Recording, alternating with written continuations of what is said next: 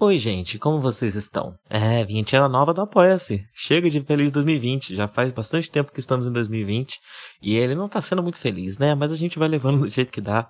É, e apesar do ano não tá sendo muito feliz, eu tenho uma notícia feliz. Nós alcançamos a meta de 300 reais, que é a nossa meta de equipamentos.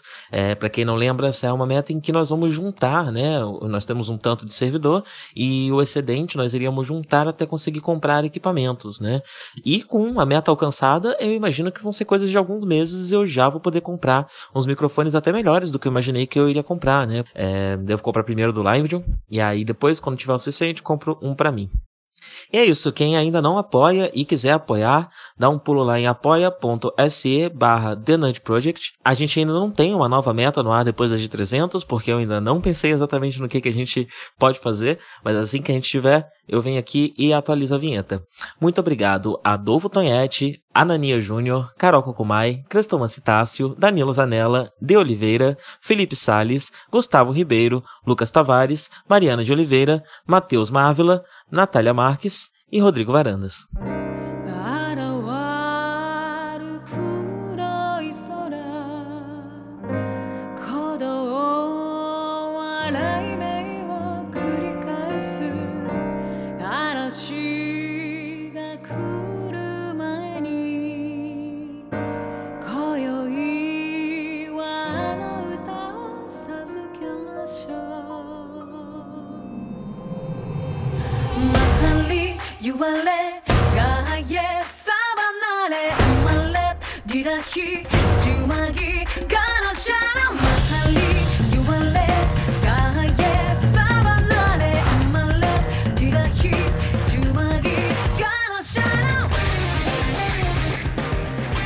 Olá, lá Invitil.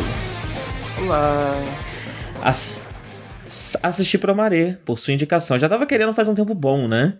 Porque um dos favoritos, né, do, do, do dos fandom BL. Então, é, eu sigo bastante gente no Twitter e, e vira e mexe tá, é, tinha retweet de, de fanart de Promaré. E eu não sabia muito é... bem o que, que, era, na verdade, até assistir. É eu só, o... só, tive os personagens. Esse, esse filme, ele é. Na verdade. Ele é o primeiro caso de straight bait que eu já vi na minha vida. é, né? Tipo. Porque você não, você não espera que ele vai ter referência de BL, que ele vai ter esse tipo de conteúdo, né? Ainda mais do. Ainda mais com o Trigger, que. É, que curte mexer com sexualidade, mas geralmente é tradicional, é só as meninas gostosonas, cara. Uhum. E, e aí geralmente você. E aí eu não esperava que eles fossem meter um. Um BLzinho assim gostoso no meio. surpreso, porque você começa a assistir e fala assim, ai, nossa, tô chipando esses dois. E depois, ah, não, o filme também tá chipando. Uhum. Não é só você não, pra não variar. Nossa, meu Deus, que, que incrível. Não Sim, se é ele spoiler, ainda... né, falar que tem BL nesse filme. Eu, eu não acho, eu acho que é o tipo de spoiler, inclusive, né, que ajuda. Pode uhum. trazer interesse, né? É, e, como eu falei, né, não sei para as outras pessoas, mas eu fiquei sabendo antes de qualquer coisa que tinha BL nesse filme. Eu não sabia mais nada do que tinha nele, além do BL. eu não sabia, mas, não. Assim... Eu, na verdade, foi uma coisa muito de. Eu tava literalmente é, procurando, tipo assim, eu tô afim de ver longas de anime recentes que eu possa ter perdido, que já tem aí para assistir, para baixar, e eu não sei. E aí eu fui ver uma lista de, de internet dessas mesmo. E aí tava lá no meio. Aí, pelo fato de ser é, trigger pelo fato de ter visuais muito interessantes, eu fui assistir. Mas no resumo que tinha, não indicava nada. Que ia ter isso e eu fui sem a menor expectativa, sem nada duas, duas perspectivas, né? É. eu acabei de descobrir, eu tô chamando de Promaré, mas não é Promaré que fala o nome é desse filme, né? É Promer, né? Eu é. acabei de ver aqui que é Puromea, aquele, aquele é. que, que se escreve em, em katakana. Então, eu descobri, eu descobri ouvindo eles falando mesmo, porque quando eu li, eu achei que fosse uma coisa italiana, Promare. Eu achava, eu achava que era isso, Promare. Eu, eu comecei, ah, legal esse filme, Promare, vou baixar Promare. Aí eu vi eles falando Promea. Aí eu falei, ué, não é Promare? Que... é, e bem, é um longa, um longa do Trigger, como a gente já comentou, né? E não é só do Trigger. Ele tem a participação de uma produtora chamada X-Flag, que pelo que eu vi trabalha bastante com videogame, uh, e que eu, eu imagino que a principal função dela aqui era fazer uma ponte entre o Trigger e esse outro estúdio chamado Sanzi Game, que é um estúdio que cuida, cuida da parte de CG do, do ah. anime, né? Então, a minha. É um palpite meu, eu não consegui encontrar esse mapa por aí, mas no meu palpite, o Trigger cuida da, da animação 2D, o Sanzigen da, da 3D e o X-Flag meio que faz essa ponte, até por ser uma empresa que tá acostumada a trabalhar com empresas de videogame. E a Sanzigen, empresa de CG, ela trabalhou em algumas animações, mas ela também trabalhou bastante em videogame, né? Uhum. É, então eu imagino que tenha sido uma dinâmica uhum. mais ou menos assim entre esses três estúdios. É porque, ah. é, porque é a primeira vez, eu acho, que o Trigger usa tanto CG assim numa. Num projeto, né? Não sei, tipo, porque é bastante. É, tem bastante CG nesse, sim, sim, nesse sim. negócio e toda a estética é muito feita pra parecer fake, né? As cores e a paleta. E é tudo muito assim, digital looking até o que é tradicional, né? E até mesmo talvez para facilitar o casamento com CG, que não é, é um CG particularmente realista ou nada parecido, assim, eles realmente estão ali, é tudo Mas muito cartunesco ele... e colorido, né? Mas ele tem uma direção de arte muito bom, né? Muito boa, ah, que, que faz casar o 3D com, com 2D de um jeito que isso não é exatamente relevante, né? Eu acho até interessante... Não o, o, o Sanzigen ser um estúdio com experiência de videogame, porque várias das técnicas que eles estão usando ali é, é uma, são técnicas que você vê hoje em dia em videogames, né? Especialmente videogames de hoje em dia que estão tentando simular videogame, eh, videogames antigos, uma estética mais do Nintendo 64, uma coisa mais poligonal e tal. É, que, que, como sempre, né? Assim como você tem um jogo que é em 8-bit ou em 16-bit, eles nunca são exatamente como jogos da era 8-bit e da era 16-bit, né? Eles têm coisas da tecnologia de hoje em dia. É, e o CG da, da, de, Promare, de Promare, agora vai ter que me reacostumar. Vou é... falar Promare. é tão mais legal Promare, eu vou falar só assim. O CG dele parece usar muito dessas técnicas, que são técnicas de jogos de hoje em dia que estão tentando replicar uma estética mais antiga, mais poligonal, de um CG mais com os ângulos mais duros, né? Uhum. É, e, e, o, e o filme ele, ele, ele chega a, a, ele usa isso de uma maneira tão, tão artística realmente, né? Que até mesmo em momentos em que não deveria haver uma estética que está ligado ao digital, como por exemplo, uh, sabe quando, quando, quando tem o, o, o, esqueleto sem textura do boneco, né? Que aí uhum. tem aquele monte de quadradinho, como se fosse uma tela, pra você jogar a textura em cima. Tem momentos que o filme usa isso totalmente fora de um contexto de digitalização ou, ou qualquer uhum. coisa similar, é, só como uma questão estética, né? Só como um, um, filme que tá te mostrando que ele sabe que, que, que você que está assistindo sabe que aquilo é CG, é, e ele pode usar essa estética também, uma estética mais retrô é, uhum. para mostrar coisas que teoricamente não estariam se comportando daquela forma, né? Sim. É, eu, eu, eu acho interessante também é que a gente já tem bastante exemplos de anime que usa CG para retratar veículos e mechas e, e cenários e tal, é, mas tem dois pontos para comentar. Um é que os as cidades, os cenários, assim, quando você tem uma panorâmica, são meio simples demais, são meio fake demais, parece uma coisa de videogame meio antigo, mas eu acho que é proposital, então combina com todo o absurdo do negócio, mas eu não pude deixar de reparar. Logo no começo, quando tá aparecendo os prédios e tal, fica assim, nossa, isso é fake, né? Tá estranho. Mas logo depois você se acostuma, quando você vê os personagens interagindo naquele universo, né? Mas ele sozinho, de início, me causou uma certa é, estranheza. Mas uma coisa que eu gostei é que os veículos andando pelas ruas e etc. me lembrou muito Tokusatsu, né? É uma animação, uhum. mas eles enquadram de uma forma e fazem de um jeito que parece que é uma maquete, um brinquedo numa rua de, brinque... de maquete, né? As câmeras fez... são colocadas em lugares que você colocaria para filmar uma maquete, né? É... Nos trilhos que você usaria para maquete e tal. Exatamente. O que me faz, o que me fez refletir, né, que é, a técnica, né, do, do Tokusatsu, de você usar maquete e tal, é na verdade uma técnica muito interessante, muito bonita e que envolve uma, um nível assim artístico, né, e de, de inteligência assim artística e técnica muito é, muito elevadas e a gente está acostumado na cabeça a usar só pra zoeira ou pra ridicularizar, mas é uma parada muito legal e que é, faz parte de toda uma, uma linguagem visual do, né, do, do, do, do Japão e etc. E deveria ser mais utilizado é, em, em, blockbusters ou então em outras animações, uhum. tipo assim, que realmente celebrassem os elementos positivos que tem nessa forma raiz de você fazer o negócio, porque quando você tem essa técnica de, de tokusatsu é, usada com um grande orçamento, costuma ficar muito impressionante, muito bonito. Então eu fiquei pensando nisso. Poxa, podia, alguém podia fazer um. Tipo assim, um mega blockbuster só que com essas técnicas, entendeu? Uhum. É, usando muito dinheiro para poder refinar um ponto que é, não fique é, é, tosco, entre aspas, mas ao mesmo tempo é, dê para ver que aquilo ali são coisas de verdade, são maquetes, são, são coisas que que seres humanos estão fazendo acontecer com coisas físicas, né? Mas não tem nada a ver com desenho, porque desenho é uma animação mesmo, é, foi só...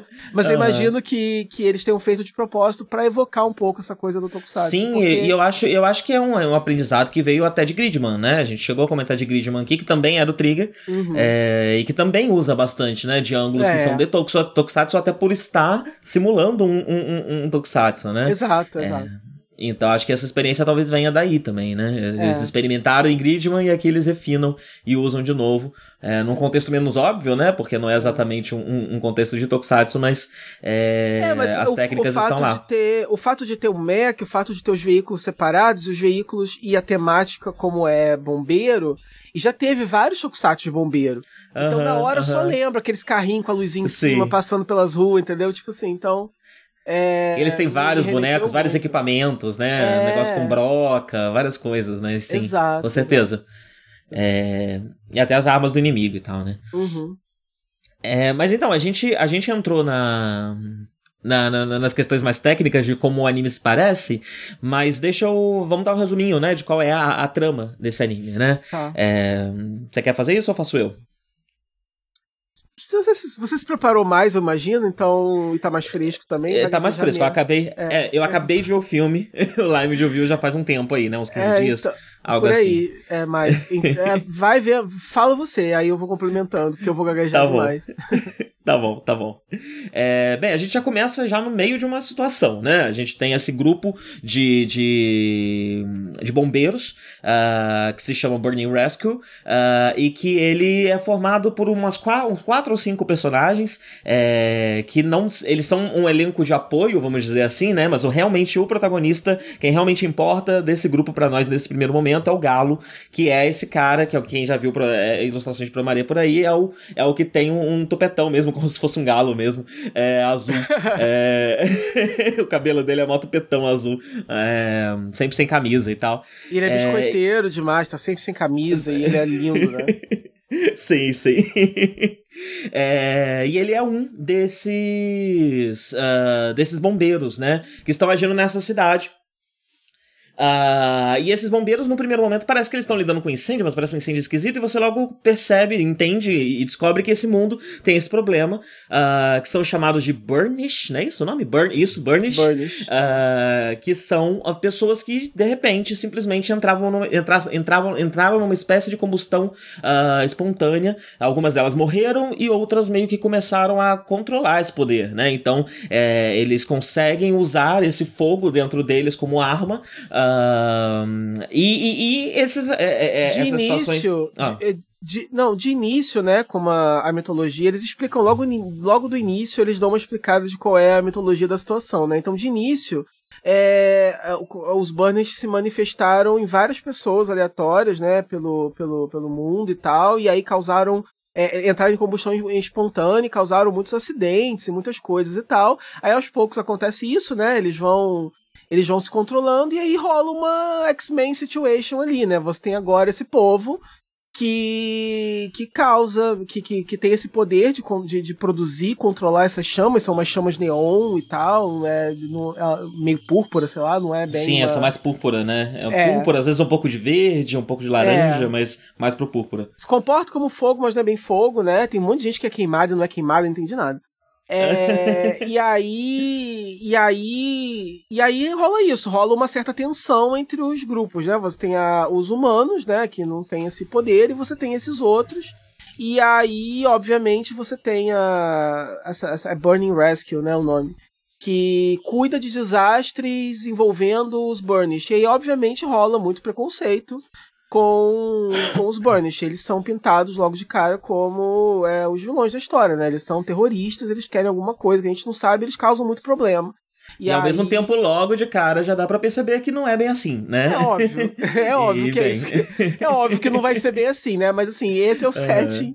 Esse é o setting inicial, né? A gente sabe que eles são percebidos com desconfiança e que vários desses ataques são atribuídos a eles como ataques terroristas e tal. E os heróis, eles não têm, eles não demonstram de cara necessariamente um é, um grande preconceito, mas eles trabalham pros, eles são humanos trabalhando para os humanos para conter esses desastres. Né? Então, obviamente, o nosso protagonista ele tem uma opinião é, é é ruim, né, do, dos Burnish. Sim, além do mais que ele, eles são bombeiros, mas bombeiros eles combatem incêndios, né? A partir do momento que eles são bombeiros que combatem uma espécie de célula terrorista, eles também são meio policiais, né? Exato. É, tanto que tem, tem uma força que parece mais com o exército, que a gente vê uhum. também um pouco mais à frente no filme, é, mas eles são bombeiros, mas acabam caindo mais pro lado do policial, já que o fogo é causado por pessoas que eles estão perseguindo, né? E que são é, facilmente da... colocadas como terroristas essa coisa da jurisdição ali, eu confesso que eu me perdi um pouquinho, né? Porque eu não entendi muito bem, porque parece que tem uma tem uma organização que é mais que é mais governamental, digamos assim, que lida, né, com os com a ameaça terrorista dos Burns. E a impressão que dá é que o Burning Rescue é uma coisa mais municipal mesmo, para lidar é, eu com tenho, os desastres, Eu tenho contexto né? para te dar, eu tenho ah, contexto tá. para te dar. é, o, o robô que o Galo usa, ele é, ele é uh, baseado nessa bandeira que se chama Matoi. Ela é uma bandeira que era usada por... Porque no Japão existem bombeiros desde o século XVII. Faz hum. muito tempo que existe é, é, é, bombeiros no Japão, por um motivo meio óbvio, né? A arquitetura antiga japonesa é feita de papel e madeira, dois objetos muito facilmente inflamáveis. Jura? É... Pega fogo fácil? Sim, Edo por pegava fogo. Esperava. Edo pegava fogo, que era uma loucura, né? Todo dia. É, e, e, então era necessária uma força policial. É, desculpa, uma força de bombeiro, né? Contra, contra fogos. É, é, Não teve aí, um nessa... grande incêndio de algum lugar no Japão que é famoso? Teve vários, né? Tem vários muito famosos, mas eu lembro que tem um especialmente que a gente comentou aqui, com, é. numa época que a gente tava falando especialmente de tragédias que acometeram no Japão e tudo mais. Ah. É, e incêndios são uma das tragédias que acometem no Japão em escala bastante grande, né? É, por, justamente por esses motivos, e principalmente em, em, em, é até um problema de preservação histórica, né? Ah. Porque é um cuidado especial que você precisa ter com prédios antigos, já que eles são frágeis, né? É. Inflamáveis, sim. é...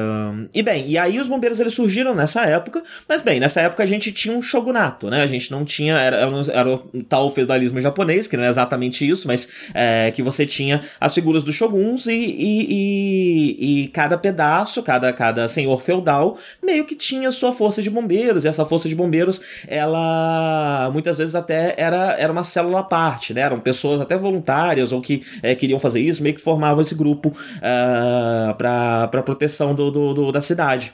Uh, e eles se chamavam Rikeshi toda vez que o Galo se refere a ele mesmo como Firefighter, que ele fala, ah, eu sou o number one Firefighter, não sei o que, ele usa o termo Rikeshi, ele não ah. usa o termo ah. contemporâneo para bombeiro, ele usa o termo histórico para bombeiro. E os Rikeshi, eles começaram a existir, eles continuaram existindo mesmo depois que o Japão passou a ter uma força é, de bombeiros mais aos moldes uh, do, do, do, esquema europeu, né, depois da Era Meiji, onde o, o Japão começa a copiar tudo que o Ocidente faz e, e, e eles, eles também estabelecem a sua força de bombeiros, uh, mas os Rikeshi continuaram existindo até ali, eu acho que no final do século XIX, mais ou menos, uh, que a, a, os Ikeshi foram incorporados pela, pela força uh, pela força de bombeiros e hoje em dia Entendi. todo mundo só tem bombeiros, né? Não tem mais os Ikeshi.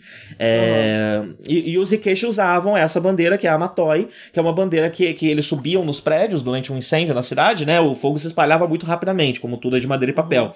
É, tanto que a, a, a, a, estratégia, a primeira estratégia que eles faziam era meio que demolir os prédios em volta do lugar que estava pegando fogo para isolar o fogo e o fogo não poder espalhar. Essa era uma das primeiras estratégias de apagar incêndio, já que você não tinha mangueira, não tinha nada disso, né? É... Uhum. E Uh, e essa bandeira eles usavam, eles subiam no prédio, levantando a matóia a bandeira para sinalizar não só para outros bombeiros, como também para sobreviventes, meio que o caminho, né? Qual o caminho que tá seguro, qual o caminho que já tá preparado e tal para você poder seguir. É, e o robô dele é baseado nessa bandeira matói, que hoje em dia é usado só em cerimônias é, mais religiosas, festivas e tudo mais, não é mais usado como, como uma ferramenta de, de combate a incêndios, né? Uhum. É, mas ele faz referência a isso, tanto que em um determinado momento, né? Ele até fala que uh, o robô dele é um símbolo uh, do, dos bombeiros do, do, do, do, Far East, né? Do Extremo Oriente. Ele tá ah. falando do, dos bombeiros históricos japoneses, né? É isso que ele tá se referindo. Interessante. Eu achei que fosse só uma coisa assim de lealdade pela organização, porque japonês é assim, entendeu? Eles são muito leais. Uhum. Mas eu, eu, é interessante saber esse, esse backstory. Então é como se eles fossem uma força, tipo, civil independente de combater o fogo? De certa forma, sim, sim. Uhum. Como se fosse um conselho de bairro, né? Que se une uhum. pra fazer alguma coisa. Eu não, te, eu não tenho os detalhes. E isso variava, né? Porque, enfim, não, não existia uma instituição federal, não existia uma nação, né? Uhum. É, então, é. Ia, ia, de feudo para feudo, isso pode variar, né? É. Mas pelo que eu li, é, e como eu, também eu não me preparei horrores para esse programa, acabei de assistir, dei uma pesquisada e a gente já tá gravando. Mas pelo que eu dei uma olhada, em alguns casos era isso mesmo. Era um pessoal do bairro que falava, bem, se a gente não faz alguma coisa, a gente não vai ter cidade, uhum. né? então vamos se juntar aqui e meio que começar a, a lidar com, com, com os incêndios. É interessante isso no contexto do, do filme. É... Assim, né? Eles não são exatamente um grupo independente, né? Que se. É... Porque, enfim, eles têm aquelas, aquelas máquinas e tal, então eles têm ali o backing da, da, da cidade, né? Mas ao mesmo tempo eles lidam muito com essa coisa de serem muito apaixonados e realmente encarar o trabalho dele como um grande serviço humanitário e tal. Então talvez por isso eles porque realmente eles, eles é, né? Essa... Ao contrário, Não, ao, contrário é, ao contrário de exército, polícia e todas essas outras forças, os bombeiros de fato estão combatendo um negócio que é ruim para nós. Não, sim, mas é tipo assim, é mais parecido com um médico, né? É. Não, mas eu tô falando assim, no sentido de que no desenho eles é, colocam é, dessa forma. Vem de um lugar de paixão, né? Poder... Não é só é, um exato, uhum. Exato. É, tal, e, e tal, talvez seja por isso, por causa dessa referência a esses bombeiros, né, é, tradicionais de antigamente do Japão, que realmente faziam isso como um serviço mesmo, né, para dizer, Sim, era uma necessidade, como... alguém tem que fazer, então vai, vai ser a gente. Então eles realmente são é, heróis, né? É, e eu acho que. É, e ali você até tem essas duas forças, né? Então você tem essa questão de hierarquização entre essas duas forças, porque se você for situar o momento histórico que eles provavelmente estão bebendo mais, é esse momento em que os Ikeshi e os bombeiros meio que existiram em paralelo. Uhum. E aí os Ikeshi provavelmente tinham que seguir uma outra regra, uhum. ou enfim, né, uma outra ordem é, dessa outra organização um pouco mais militarizada. É, mas eu não vou falar muito mais, né? Porque uh, aí já é spoiler. Daqui a pouco a gente discute os spoilers. é. Mas é, é isso. Dentro do contexto do filme, a impressão que dá é que é isso. É que os, os, os protagonistas, né, esses bombeiros, eles provavelmente são destacados assim para lidar com as crises, né? Enquanto essa outra organização ela parece focar mais mesmo em capturar e lidar com a ameaça terrorista, as organizações terroristas, entre aspas, que estão causando esse negócio. E é por isso que rola um clash ali entre, entre os dois, né? Porque a é. organização maior questiona é, o protagonista e a organização dele, diz assim, por que, que você tá aqui se metendo com isso? Não é problema seu. Então rola um certo conflito ali, e aí a princípio eu fiquei meio, meio, meio perdido por causa disso. Porque, eu, tipo assim, eu imaginei que talvez fosse uma situação assim, de que é como se fosse uma agência governamental, assim, é, federal versus algo mais local, né? É, uhum. E eu fiquei na dúvida se era isso mesmo, mas eu acho que deve ser algo por esse lado mesmo. É meio isso, sim. É sim, meio é meio isso, isso sim.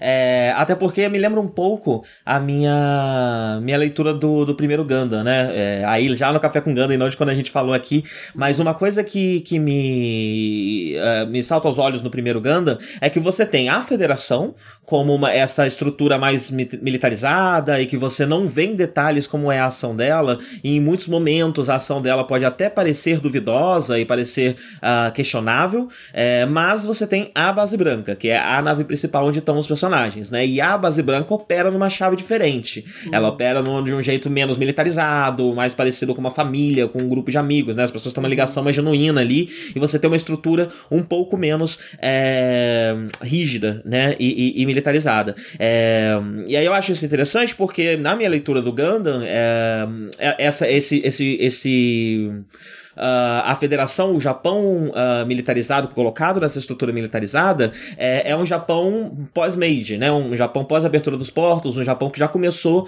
a replicar muito das estruturas ocidentais na cultura japonesa e na, na política japonesa, agora já com, com conceito de nação, já com uma série de coisas que eles importaram de fora.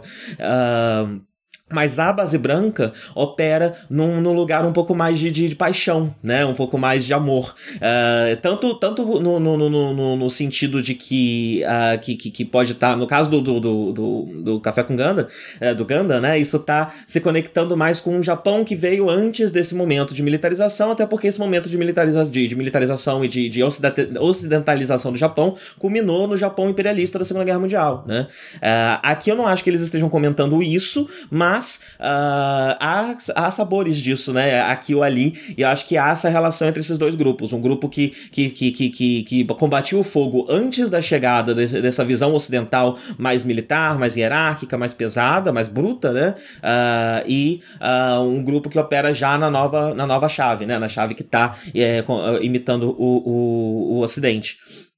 Uh, então acho que, que, que, que, que essas duas forças são colocadas lado a lado dessa forma justamente para já gerar esse pequeno incômodo que vai ser trabalhado mais à frente uh, com outros temas da, da, da, do filme, né, mais profundamente. Uh, eu ouvi uma crítica sobre os Burnish, sobre eles não serem um, um bom, uma boa forma de uh, de representar uma boa alegoria, né? Uma boa alegoria para minorias. Porque, bem, obviamente eles são uma alegoria para minorias aqui, né? É, e eu vi essa crítica em que uh, eles não seriam uma boa alegoria porque eles de fato, eles queimam, né? Então eles de fato representam uh, um perigo, né? Eles realmente, ele não é só uma questão de como a sociedade enxerga eles, eles de fato são um perigo. É, mas ao mesmo tempo, como você bem disse, esse fogo ele não se comporta exatamente como um fogo real, né? Ele em muitos momentos momentos, inclusive, ao longo da série, ele parece uma, uma quase uma alegoria para uma alma, né? Para um fogo da alma, para um queimar, para uma ardência, uma raiva, uma liberdade, uhum. um sentimento, e menos exatamente um fogo, um incêndio um físico, né? E ele ser meio mágico, com cores mágicas e tudo mais, acaba reforçando mais ainda de que ele, de certa forma, é um, um elemento místico ali, né? Ele não é uhum. exatamente como o nosso fogo, ele é mais um, um, uma, uma forma, né? Sendo assim, eu não sei se exatamente eles oferecem um perigo, né? É, mas, enfim, eu acho que eu tô me, me, me, me adiantando um pouco, porque é. tem coisas aqui que são difíceis de discutir sem um spoiler, né? É. Bom, assim, é. o, o setup básico do, do desenho é o seguinte, você tem essa força, então, e eles estão, eles têm uma primeira, um primeiro confronto com é, os, os antagonistas, né? Que aí, e aí você tem um líder desses desse grupo de, de terroristas Burnish, né? Como é que é o nome dele? O são os Burnish, Mad Burnish. Sim, mas são três, mas qual é o nome do líder? Ah, o, o nome, de, o nome é o Leo. Isso. É, então você tem de início o combate entre esses dois, né? Você tem o protagonista muito animado em cumprir seu trabalho e acabar com a ameaça, e você tem o outro que tá ali querendo queimar tudo, destruir tudo, e você não sabe por quê. E aí você tem é, você tem uma figura que é o o, o governador, o, o, líder daquela cidade, porque na verdade essa é uma cidade modelo, né? Cidade onde se passa o, a história, né? E aí, tipo. Também porque é uma das cidade. poucas cidades, é, pelo que eu me lembro, ela, essa cidade meio que surgiu depois dessa, é. desse momento em que o pessoal pegou fogo e morreu uma quantidade considerável da, da população, é, né? É. Metade da população da Terra morreu nesse momento em que o pessoal começou a pegar fogo, né? É. E aí depois disso a cidade meio que surge. 30 anos depois você tem essa cidade como uh, um dos poucos lugares de sobrevivência, né? É. é. E, o, e o maior, com certeza, né? A maior cidade que resistiu e que ainda existe. É, nesse e, mundo. E, e, aí ela é governada por esse cara que é. que, que tem uma história pessoal também com o, o protagonista, etc. E ela é toda equipada para poder lidar com essa ameaça, né, do, do dos Burns. E, e aí você já começa o filme com, sei lá, deve ser uns 15 minutos, não sei, tipo, é uma cena de ação interminável, muito legal e muito interessante, porque é, quem, quem é, tá acostumado a acompanhar os trabalhos do Trigger, né? Como Kill la Kill e, enfim, é, só, só, só, me, só vem Kill la Kill na cabeça. é, Kill la Kill, outros... o próprio Gridman que a gente comentou, né? Isso. né? É, é Gurren Lagann. Gurren Lagann não é bem do, do Trigger, né? Mas é dos caras que depois foram fazer o Trigger. Mas é o nascimento, né? O berço é, é, mas, do estúdio. Mas tá ali, a mesma coisa, o traço... Não, e que tem uma ligação grande com o Promare, né? Porque o, o, o, diretor e o roteirista de Promare é, são os mesmos diretores, roteirista de Gurren Lagann e de ah. Kill. É, então tem é parte dessa herança do, do, do, do, Trigger, né? A gente tem, a gente pode pegar coisas técnicas como do Gridman, por exemplo, como a gente comentou, mas a herança de direção e de roteiro vem do trabalho conjunto desses dois, né? É, é como se fosse assim, é, é o, o Promare, ele é um desenho que é, é muito derivativo é, dos trabalhos prévios desses caras, né? Tanto de tanto é, visualmente como narrativamente você vai ter é, personagens que são muito é, over the top, a personalidade deles é muito grandiosa. Ao mesmo tempo, você tem um, uma, uma parte dramática que, tá, que, tá, que, é pesada, você tem um desenvolvimento interessante, o relacionamento entre eles vai ser interessante, muitas vezes é, imprevisível, o traço vai ser é, cartunesco, exagerado e fluido e vai se deformar bastante. E as sequências de ação vão ser muito é, elétricas e. E sempre né, crescendo, né? As coisas vão ficando cada vez mais gigantescas, Exato, absurdas vez, e pro, é. assumindo proporções absurdas. Isso, isso reflete até no design de mecha, que eu acho bem interessante, que é bastante variado, né? Então no começo do filme, é. você vai ver o pessoal usando mais uns exoesqueletos, uns pequenos robôs e coisas do tipo. Enquanto no final do filme vai estar tá todo mundo nos, nos bichos gigantão, né? É, é Batalha de robô gigante mesmo. Então é bem variada a, o espectro. E também a diferença dos mechas que são uh, do, dos Burnish e para os mechas que são é, do, do governo, né? É, exato. E que também é uma característica deles, né? Esse negócio de tudo ir ficando cada vez mais exagerado. É um negócio que já é exagerado e vai ficando cada vez mais. É... Ui, desculpa, é exagerado. É, uhum. a, a, e, e, e, aí, além de tudo, você ainda tem é, uma crítica social, você tem um comentário de, de, de, de sobre é, diferenças de classe e coisas assim que também está muito presente no, nas outras obras também, né? Eles sempre estão falando dessa coisa do, do oprimido socialmente, do opressor, e eles sempre estão falando também sobre as diferentes formas em que você é, pode ser oprimido, mesmo se você tiver for do grupo do opressor, e como você pode ser mais oprimido ainda quando você já é parte do grupo oprimido. Então, é, é, é, é eles fazem isso com, quase com diferentes níveis, né? De, de sucesso ao longo das séries e tal. Sim, é, é, um estúdio que escorrega, ele tem vários é. escorregões, né, e tudo mais. É. é e, e, produtos que por si só são muito ruins, se você olha pro estúdio como um todo, né, tipo é. Darling the Franks. Uh, é, exato, mas, assim, mas... eles não estão... Mas se a gente é... tá falando da obra desses dois, né, eu vou até falar o nome é. deles aqui, se a gente tá falando da obra do Hiroyuki Imaishi, Imaishi, que é o diretor, e do Kazuki Nakashima, que é o, o escritor, nesse caso, eu diria até que eles têm mais acertos do que erros, no que eu vi, uhum. né, no, no que eu vi deles até hoje. É, tem alguns escorregões aqui ou ali, mas no geral eles parecem estar bem intencionados, digamos assim. não, é, tipo assim, eles não estão se propondo a fazer, assim, é, nenhum tratado super profundo sobre esses assuntos, mas eu acho que eles conseguem equilibrar muito bem, assim, é, entregar para você uma parada que é uma farofa para você se divertir, é uma parada para mexer com seus sentimentos mais é, como é que é o termo? Quando, a visceral, né? É tipo assim, é, uhum. é, é, é, uma coisa que, que, que, tira de você uma reação um pouco mais visceral, porque você tá ali na cadeira, urrando, caralho, coisa As cenas de ação são hipnotizantes, né? Não dá Exatamente. pra pausar. Eu, eu, eu, tava com, eu tava com problemas para assistir esse filme, porque eu não tô tendo muito tempo e eu também uhum. tô com problemas de concentração, então eu acabei assistindo ele meio picado. Mas mesmo uhum. assim, é impossível pausar no meio de uma cena de ação. Não tem Você como. Tem que, eu... tem, não, não, e elas duram 15, 20 minutos às vezes. Né? Exato. Né? Porque eu falei, essa, essa cena de abertura foi impressionante, assim, tipo assim, porque eu tenho assistido coisas assim, enquanto mexo no celular, ou enquanto rabisco, faço outras coisas assim, porque eu tenho muito problema de ficar olhando só pro negócio quando me dá nervoso. Então, assim, é uma parada que quando eu vi, eu tava 15 minutos sem piscar, sem uhum. respirar, sem tirar o olho da tela, só com a cena de abertura, entendeu?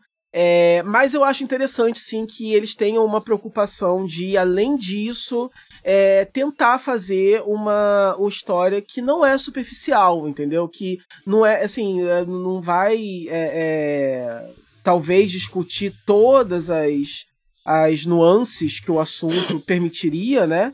Mas ao mesmo tempo eles, eles discutem algumas. E isso já é, é E é interessante que... que. Sim, é interessante que ele não se repete tanto, né? Ele tem esse é. tema maior, mas, por exemplo, agora em Promare, apesar dele beber tanto visualmente como tematicamente das obras anteriores dos dois, é, você tem uma, também uma nova perspectiva, né? Na parte visual, porque você tem todo esse trabalho com CG que você não tinha tido até então no estúdio, e na parte narrativa, porque os temas que estão aqui fazem parte desse grande guarda-chuva, mas ao mesmo tempo são especificamente novos, né? É, sem, sem dar nenhum grande spoiler, mas falando de uma de uma de um de um de uma um, de uma imagem específica que, a, que o, o filme trabalha, uh, esse, os burnish, uh, em determinado momento, eles são colocados num, num, lugar de sofrimento que tem um formato triangular. E esse, esse triângulo é rosa.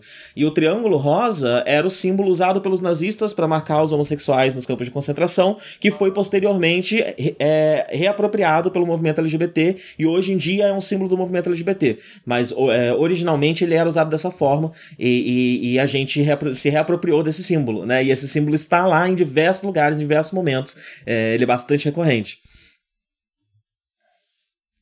Outra coisa que eu notei aqui, que eu, que eu percebi agora que eu não cheguei a comentar, é sobre o grupinho de bombeiros, né? Eu fiz a comparação deles com, com a base branca, é, e, e, e, eles têm mesmo esse esse esse quê de, de, de grupinho, turminha de super robot, né? É, de tipo um Voltron, uma coisa assim. Então tem, tem um cara grandão, fortão, tem a menina pequenininha, cientista, que tem meio que um mascotinho, um ratinho que tá ali sempre com ela, é, tem o cara mais nerdão, mais sério, de óculos uhum. e tal. Então eles vão cumprir cumprindo. Eles têm um, uma, uma estética, até nos robôs deles, na dinâmica deles, é, que se parece bastante com os super robots mais antigos, né? Então uhum. é, é, interessante que, ao mesmo tempo que eles fazem essa comparação histórica, né? Do, do, da forma antiga dos bombeiros com a forma nova dos bombeiros, eles também conseguem transpor isso para a mesma história da, a, da animação, né? E aí você tem uma forma antiga de um anime de ação de mecha e uma forma nova, mais militarizada de um anime de ação de mecha coexistindo né, na, na mesma obra. É. E, e, e, assim, e só pra, só pra completar, o. Eu tava falando, né, que apesar de ser muito parecido com as obras prévias, né, do estúdio, dos caras e tal, é uma outra grande diferença também não é só o uso do, do CG, mas como a gente estava falando, a coisa da própria animação tradicional ser colorida de uma forma que, que, que, dá uma aparência um pouco mais digitalizada, que é um pouco diferente. Você tem mais cores chapadas, você tem é, menos linhas, é, contornos, né? É, Algo que se é, parece mais com CG. Tudo, é mais vivo um pouco, é, é, é mais hipersaturado e mais e, e, mais flat, mais fake, não sei explicar, me faltam os termos técnicos, né? Uhum. Mas Mas assim, em diversos momentos rolam uns filtros. Alien. Em diversos momentos rolam uns filtros ou coisas do tipo que me lembraram até aquele. Como é que é? O do boxista do futuro? Megalobox? Megalobox. Sim, uhum. tem, tem uns filtros, uns momentos é. que eles usam algumas coisas que parecem, né? Que parecem uma coisa antiga, imitando uma coisa antiga, mais analógica mesmo. É porque quando eu penso, por exemplo, em Kill la Kill, ou Goren Lagan, ou então é, BNA, que saiu agora, que é, que é do Trigger também, é, eu, eu, eu, penso é, em, em, uma paleta um pouco mais saturada, eles têm, é, é, é, um pouquinho mais saturado, não sei explicar, tipo, mas é um pouquinho mais apagado, um pouquinho mais aguado, assim, sem graça, entre aspas, as cores em si. É, mas em, é, em Promare não, é tudo muito vivo e tudo muito saturado, tudo muito. É, tudo, tudo, brilha, né? E eu acho isso interessante, porque uhum. também se conecta com. ajuda a casar melhor com o CG, que é. que é meio fake, exagerado de propósito, né? E, e também se liga tematicamente com até com o que você estava dizendo, da coisa do, do fogo representar essa coisa de paixão interna e tal. Então, o, é, é, um, é um filme apaixonado, até nas cores, entendeu? Sim, sim. Tanto que o fogo não é uma arma, né? Quando, quando ele, você tem um personagem com um grande poder de fogo, ele não vai só, só fazer um fogaréu ou qualquer coisa assim simples, né? Ele vai formar um grande dragão de fogo, né? Uma coisa. Tem, tem uma é. imagem também, né? É. é... Mas eu já não sei se tem mais o que comentar sem entrar no spoilers, viu? Eu tô aqui me cursando para falar de uma série de coisas que eu queria é, falar, mas eu acho que é spoiler a, demais. A, gente já falou bastante, na verdade, é, do, do, do filme sem spoiler, já deu para vender. Então, assim, porque não tem muito o que falar. É um filme de duas horas só, então não é uma série. Então é assim, se você já assistiu alguma coisa do Trigger antes, como Kill la Kill, ou como... É, esses mais, mais famosos mesmo, você já tem na cabeça mais ou menos quais são é, as características principais de um anime desse estúdio. Então tudo que você viu nesses outros nesses outros produtos, você vai ver nesse também. Tem o mesmo art style, tem o mesmo a, a, as mesmas cenas de ação é, é, grandiosas e, e, eletrizantes e loucas e tem esse mesmo crescendo né de, de, de coisas absurdas que vão ficando cada vez mais absurdas e tal então é uma experiência é para quem gosta de animação, para quem gosta de ver coisas diferentes na animação, principalmente na animação tradicional, é muito interessante e também é, a forma como eles usam o CG para poder ajudar isso, né? Então é, é bem legal. É, então, assim, visualmente é um espetáculo ele não é só isso, ele também vai te dar bons personagens, uma história interessante. Ele não vai reinventar a roda, nem vai dar nada muito hum. é, revolucionário, mas ele vai te dar mas uma história muito legal que vai te dar o que pensar e que tá muito ligado e, e que você ainda pode descobrir referências como o Darko descobriu. Quer dizer, ainda vai te ensinar coisas sobre é, os bombeiros do Japão, que você nem sabia que era uma pauta. Pois é, pois é. Eu descobri por acaso, inclusive. Quando eu, eu pesquisei enquanto eu tava. Porque eu, eu, fiquei curioso com o robô, né? Então eu pesquisei no meio do filme. E aí no final ele fala a palavra é, antiga para bombeiro, né? E aí eu reconheci, porque eu lembrei que eu tinha lido na uhum. Wikipedia. Legal. É, e sim, então é sim, é ao mesmo e, tipo, apesar de beber de toda essa tradição, como você falou, como a gente comentou aqui também, ele não é mais do mesmo, né? Então, se você já viu Kill já viu Kurelagan e, e, e, não é a mesma coisa, aqui ele vai trazer, vai, vai seguir essa tradição, mas também vai adicionar coisas novas e vai trazer um é, sabor eu, novo, eu, né? Eu, que não tinha sido trabalhado até então. Eu falo isso porque eu ouvi muita gente falando, né? Que, ah, o filme é muito legal, mas é trigger, né? Mais do mesmo, é isso, derivativo, mas vale a pena. Eu discordo um pouco, né? Eu acho assim. Eu também. É, ele definitivamente tem as marcas registradas do estúdio e dessas pessoas, mas ele não é só o é, mais do mesmo. Ele é uma grande, é como se fosse uma grande homenagem a, to, a tudo que os fãs amam do trabalho deles. Então toma aqui para vocês nesse é, isso tudo de uma forma mais condensada, num filminho de duas horas para você curtir, mas ao mesmo tempo a gente tá contando uma história separada, assim. E que é diferente, sim, de, da, da, da, das outras histórias, que trata de outros temas que faz você refletir sobre outras coisas, etc. E, e tem esse elemento BL também, que eu acho que é inédito até então, é, pelo contrário, né? O Trigger, ele já, já tinha visto coisas bem machistas, inclusive bem heterossexuais, assim, né? É, mas eu nunca tinha visto nada BL. Não que tenha, obviamente, né? É, é, não, é que tenha, tipo assim, um casal oficial, né? Mas, mas tem aquele BL de leve que você uhum. tá acostumado e que é bom bastante para isso, para essa experiência. Sim, e é interessante notar, inclusive, que é, é BL especificamente, né? Porque. É. Ah! Só um pouco de spoiler. Não, peraí, eu, eu acho que eu vou conseguir falar de um jeito que não é spoiler. Tá. É um pouco da dinâmica top-bottom, uh, o QCM, essas coisas, uhum. uh, são relevantes inclusive para os robôs gigantes que eles usam. Uhum. Eu acho que, acho que é melhor falar disso no, no na parte uhum. de spoilers mesmo. Uhum. Mas isso é relevante. Isso é uma marcação de BL, né? No fim das contas. Porque, é. enfim, você tem muitos gays que são um pouco uh, bitolados com essa coisa de ativo e passivo e tudo mais, né? Mas não é só isso, né? O que CME e o, e o top e o bottom da, das fanfics e do BL é, envolve muito mais do que isso. Envolve um arquétipo de personagem, envolve uhum. é, uma série de outras coisas, né? E não uhum. só quem tá fazendo o que exatamente no sexo. Uhum. É, e essas coisas estão é, enfiadas inseridas. dentro da, inseridas dentro dos outros temas de robô gigante e de todo. Né? Então é interessante porque é algo que tange tanto a narrativa como o design. Então a gente uhum. vê constantemente o visual e a narrativa conversando. Eu acho que de todo. É uma coisa que o Trigger sempre faz, mas às vezes acerta mais, às vezes erra. Uh, mas eu, pelo menos até agora, o Promare me pareceu o, o, o, a, obra que eles conseguiram mais equilibrar essa coisa de que o visual e, o, e, o, e, a narrativa estão sempre uh, adicionando um ao outro, né? Uhum. É, de um jeito muito equilibrado, achei, no filme inteiro. Uhum. Mas vamos falar de spoilers, então? Vamos. Tá bom. É... A primeira coisa que eu queria comentar Uh, deixa só eu, seguir aqui a minha ordem para não me perder.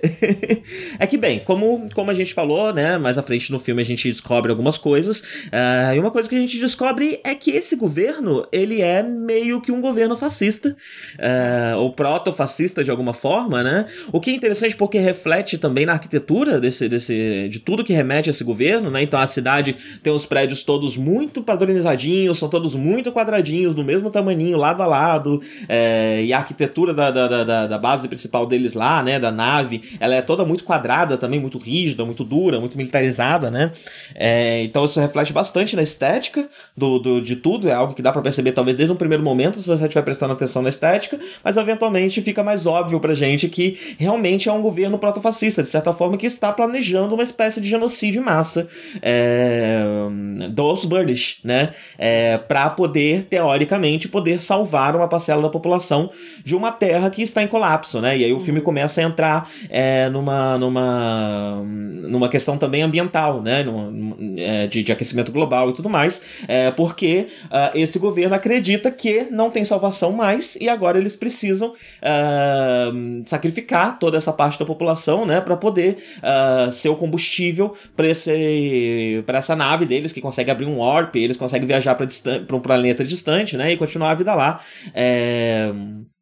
Uh, porém, ao longo do filme, a gente vai descobrindo que, na verdade, essa é a chave para a destruição final da, desse planeta, né? Então você tem esse lado que vai mais para uma, uma visão mais fascista, mais militarizada e mais é, agressivamente capitalista, é, que é, no fim das contas, a causa da destruição do mundo, com um discurso de salvar o mundo, né? Uhum. É e, e, e tem, tem, tem, tem, tem algumas coisas que, que o filme faz que eu.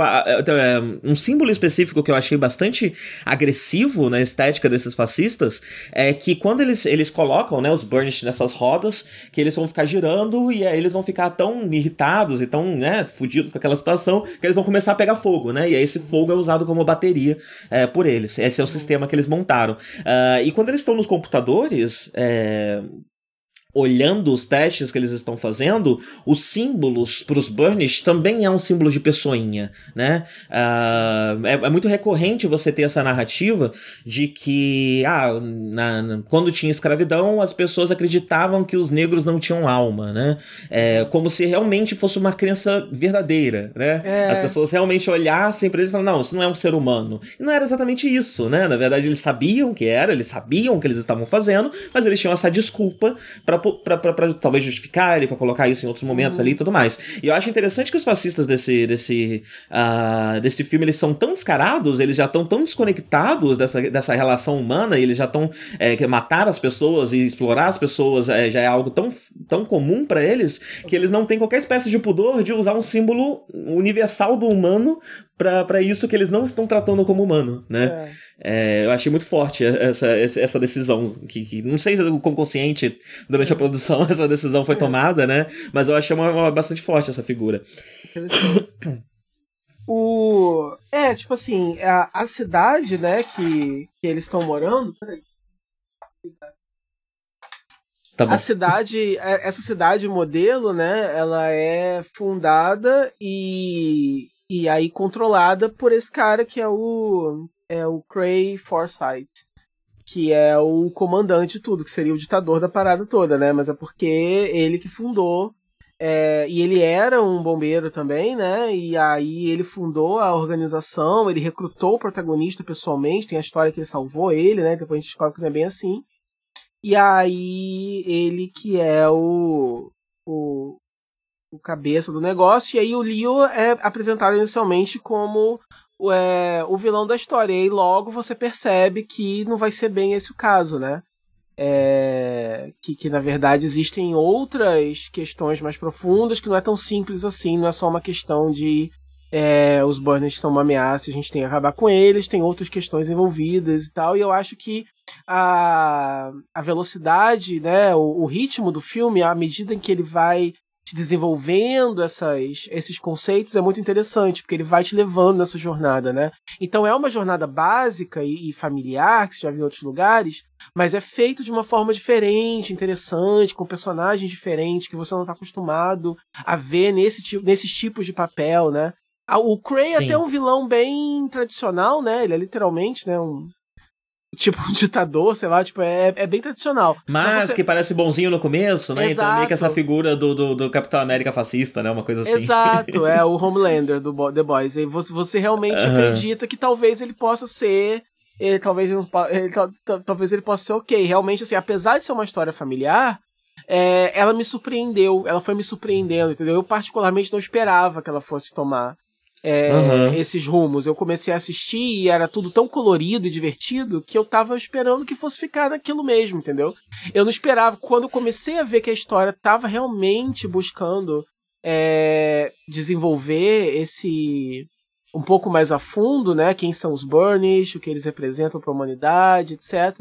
Aí eu comecei a ficar mais interessado, eu vi, nossa, aí você, rola aquele aquela faíscazinha que você vê que o filme é especial, assim, ele não é só é, para você se divertir, ele realmente tem é, uma reflexão querendo ser feita ali.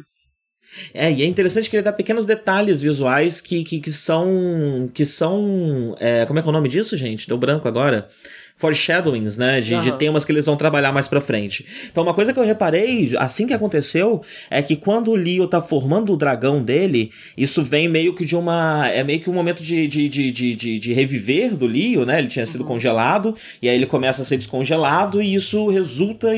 No processo de descongelamento, ele uh, entra meio que nessa combustão maluca, né? Que, que, que vira um vulcão e começa a tomar formas meio abstratas, onde ele tá, né? O que exatamente está acontecendo acontecendo ali. E o interessante é que se você presta atenção nas explosões que vão se formando e saindo do vulcão, diversos momentos essas explosões formam o rosto do próprio Leo. E aí, no final de todas essas explosões, de todos esses acontecimentos, ele faz o dragão gigante, que ele tem, ele é o olho desse dragão, né? Ele tá ali no olho desse dragão e ele faz esse dragão para atacar é, a base do governo, né? É, eu achei interessante porque aí dá mais um tempo e a gente descobre que o fogo deles vem desse contato com criaturas extradimensionais. O fogo deles é, um, é, uma, é uma, uma espécie alienígena de uma outra dimensão que que por conta de uma, de uma falha extradimensional ali se conectou com esse planeta onde eles estão é, e através dessa conexão também se conectou com alguns humanos e essa foi a causa é, de vários deles entrarem é, em combustão espontânea e virarem banish e tudo que aconteceu, né? É, então é interessante porque como esse fogo, ele não é exatamente um fogo literal, ele é um fogo que vem do sentimento, e essa uhum. cena que é bastante alegórica de quando como ele explode, como ele forma uma coisa incrível com esse poder, né, que é o dragão é, de fogo, mostra que realmente é um processo de, de, de internalização que ele precisa fazer, né, é, e é meio que uma conversa que ele tem com esses espíritos do além, né, então assume até uma questão um pouco, um pouco religiosa, ele tá aprendendo uma outra forma de viver com criaturas de outro lugar, e através dessa outra forma de viver que ele se torna revolucionário e está tentando fazer uma revolução e tentando resolver esse problema social enorme que existe nesse mundo, é, onde os Banishes são maltratados, ostracizados e usados como ferramenta, né? É... Então eu achei interessante, como que é um pequeno detalhe que, que, que eu reparei, tipo, nossa, que, que, que, interessante, né? Forma o rosto dele, e tudo isso aqui é claramente uma alegoria, né? Isso não, tá, isso não tá acontecendo nesse momento porque esse vulcão tem um rosto, parece uma criatura, né? Não, não parece algo físico que tá acontecendo. E eu acho que vem dessa conexão quase quase espiritual, né? Que ele tá tendo com esse com essa criatura, essas criaturas extradimensionais. Sim. É, porque o, o, é revelado que o. Na verdade, o que, que é Promer, né? Do título. É, é, essa criatura que mora no centro da Terra, né? E aí os Burnish, na verdade, eles não estão produzindo esse esse fogo, eles estão apenas canalizando, né? Eles conseguem interagir, se comunicar com essa entidade, então esse fogo que eles manifestam é parte de uma entidade única e aí eles conseguem, enfim, manipular isso e ser. Esse é um canal para isso, né? É... Inclusive eu não sei, nem. Eu, eu não tô nem muito certo assim se.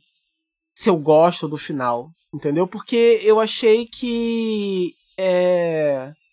Eles fossem de alguma forma aprender apenas a conviver com essa criatura de forma pacífica e uhum. junto com os humanos, se fosse ficar tudo bem essa coisa de você zerar tudo e eliminar o negócio e mandar Por embora quê, né? o negócio.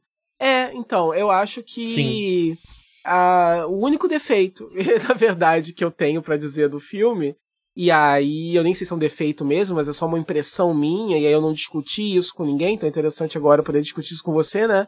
É se você também achou que esse final é um pouquinho cagado, porque você passa o filme Sim. inteiro estabelecendo que os Burners essa mensagem básica de que os Burners eles não são necessariamente uma ameaça, que dá para conviver com eles de boa, vamos achar uma outra alternativa, uma outra. É como se fosse um filme dos X-Men onde no final todos os X-Men se curassem e esse fosse o final.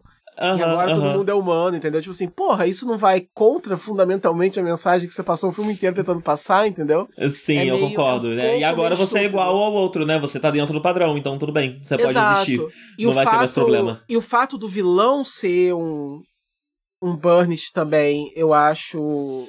Para tenho... mim são as duas grandes escorregadas do filme. É, Concordo é, com você exatamente é, isso. É, é, é, meio, é, meio, é meio mixed feelings, porque ao mesmo tempo você pode falar que ah, é um plot twist legal, ah, nem é tão legal assim, porque você super imagina que algo assim pode acontecer, porque já é porque é sempre assim. É, e dois, falar assim que. É tipo, o fascista que... é o gay enrustido, né? É isso que eles estão falando. Exato. Então, mas, mas, o complicado é o seguinte: não é que isso não, pode, não possa acontecer. Acontece. Você lidar com é, você lidar com o, o capitão do a figura do capitão do mato, né? A pessoa que é parte do negócio, que é parte do oprimido, mas se junta com o opressor, porque, né?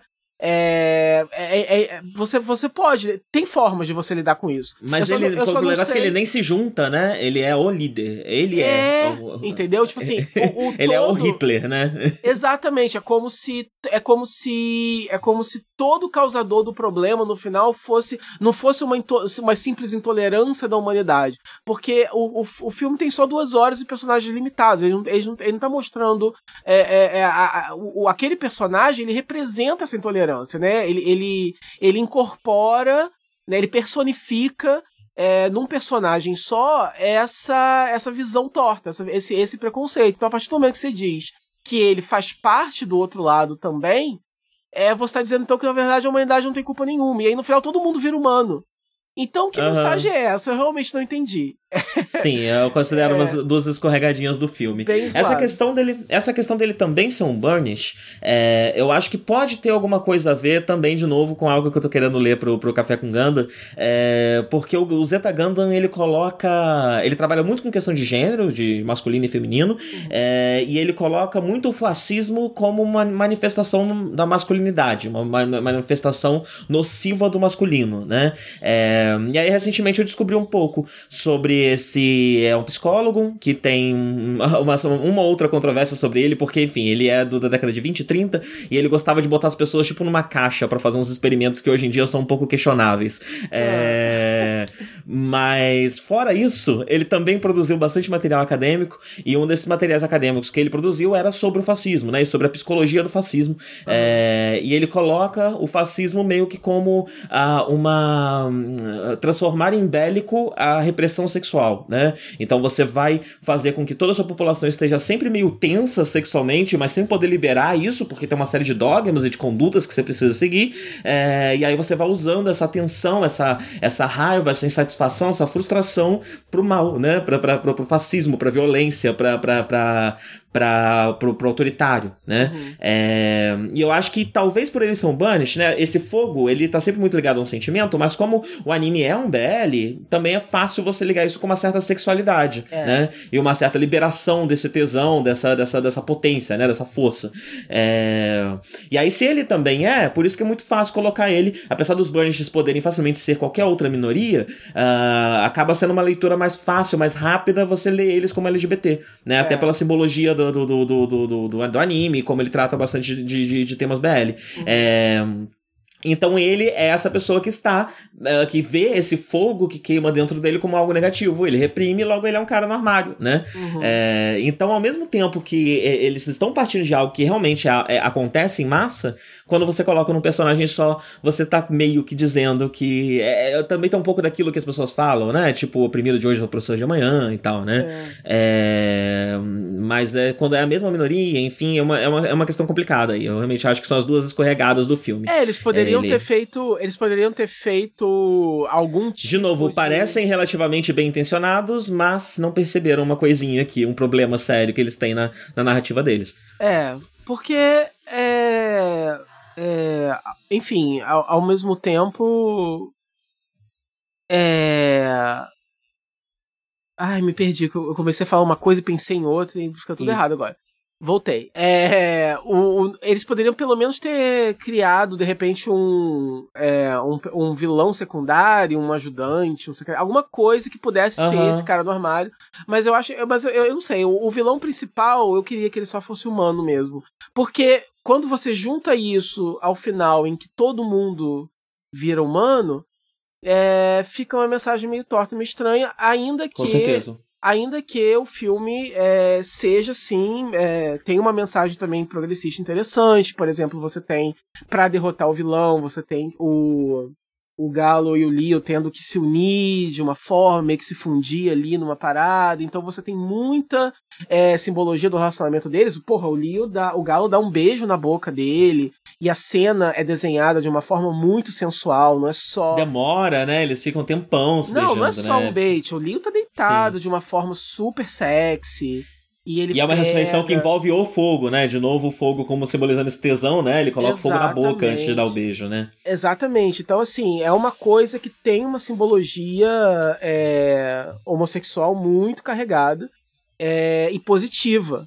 É, não é simplesmente feito também para ser um fetiche, um fanservice mas é, tem uma mensagem positiva também. Mas ao mesmo tempo você tem isso, isso do vilão e tal. E é por isso que assim eu quero acreditar que não que, que, que seja só mesmo é, um, um, um acidente de um escritor que estava bem intencionado, mas não pensou muito bem no que ele estava escrevendo. É, de repente ele viu Me parece o como... caso. Me parece ser o é, caso. ele parece ter visto aquilo como apenas um plot twist que seria interessante, entendeu? De fazer ele não pensou que no fim das contas você acaba sem querer passando uma uma mensagem de supremacia humana, entendeu? Uhum. Porque... Mas é aquilo que a gente sempre comenta aqui também, né? Às vezes é difícil saber porque, apesar da gente ter posto os mesmos problemas sociais, tanto aqui quanto no Japão, ou tanto qualquer outro país do mundo, né? É. É, você tem estratégias, manifestações e, e, prioridades diferentes dependendo de onde você está e da cultura de onde você vem,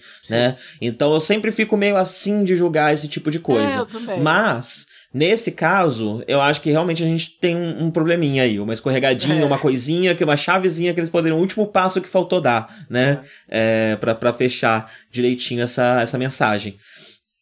De um jeito menos mais porque que faz mais mal... sentido, porque no fim das contas parece que quem tá certo é o vilão, né? Quem tá certo é ele que realmente Exato. tinha que esconder mesmo esse negócio de Banish, porque melhor mesmo é não ser Banish. Exato. Então, assim, e não é também como se você estivesse falando de um problema que, que fosse muito exclusivo da, da cultura japonesa, né? Tipo assim, você tá escolhendo falar de um tema que ele é universal e você é um homem adulto, Sim. você sabe, né? O cara que escreveu é velho, ele sabe o que ele tá dizendo. Então, assim, é, é, é, é mais uma questão de bolha mesmo. E, e assim, você não precisa condenar o trabalho dele, nem presumir que ele foi mal intencionado, mas você pode chamar a atenção, né? Dele que tá ouvindo agora o, o Gcast. E, Sim. Então, você que está ouvindo, o próximo anime que você escrever, tome cuidado. Entendeu? Senhor porque, Kazuki Nakashima-san, é, por favor. Ele escreveu, ele escreveu BNA, ele faz a mesma coisa. ah, é? Faz coisa, é BNA a mesma coisa que Promé. Por isso que eu comentei antes Caramba. que eu ia, eu ia falar rapidinho de BNA, é, é, é mesmo plot. Ah. Só que é bicho e aí eu acho que por isso. E eu acho que é por isso que eu vi as pessoas juntando essa questão do Banish com a questão do animal. Porque a representação animal para representar a, a, minorias, hoje em dia às vezes é considerada um pouco problemática, por, por, meio que esconder uma questão séria ali no meio, né? Uhum. É, eu pensei muito quando tava pensando nisso sobre aquele, sobre Overwatch e o Lord Overwatch, né? O jogo. Uhum. É, que ele faz muito isso, né? Então você tem os robôs, e os robôs são uma minoria ostracizada e tal, tal, tal, tal, tal, não sei o quê. É, então ao mesmo tempo que é interessante, porque tá tratando tratando desses assuntos, é bem ruim porque você podia estar só falando realmente de negros, né? Parece que você tá diminuindo o problema.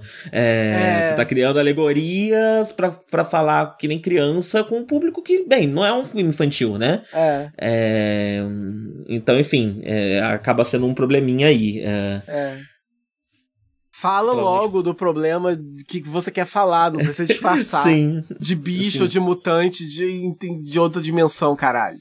É, ainda mais quando você tem um filme que tem um único personagem negro que cai em uma série de estereótipos raciais, né? Tá bom que é Japão, tá bom que a gente entende, tem poucos negros lá, então é tudo muito exótico, papapá. É. Mas, é, quando você tá falando de minorias e é um, uma, Especialmente quando você tá falando de, dessa raiva, né? Que é algo muito trabalhado na questão uh, do, do, do, do, racismo, é, de você, enfim, né? É, ter toda uma, uma sociedade estruturada para diminuir o negro, para colocar ele numa posição ruim, e quando ele se enraivece com essa situação, ele é visto como um perigo, é visto como alguém ruim. É. Então tudo isso casa muito bem. E aí você tem só um personagem negro, tá? Então, é, realmente, você tem viu... uma série de escorregadas. Você chegou, você chegou a ver em Kamen Rider Zero One o MC Check It Out?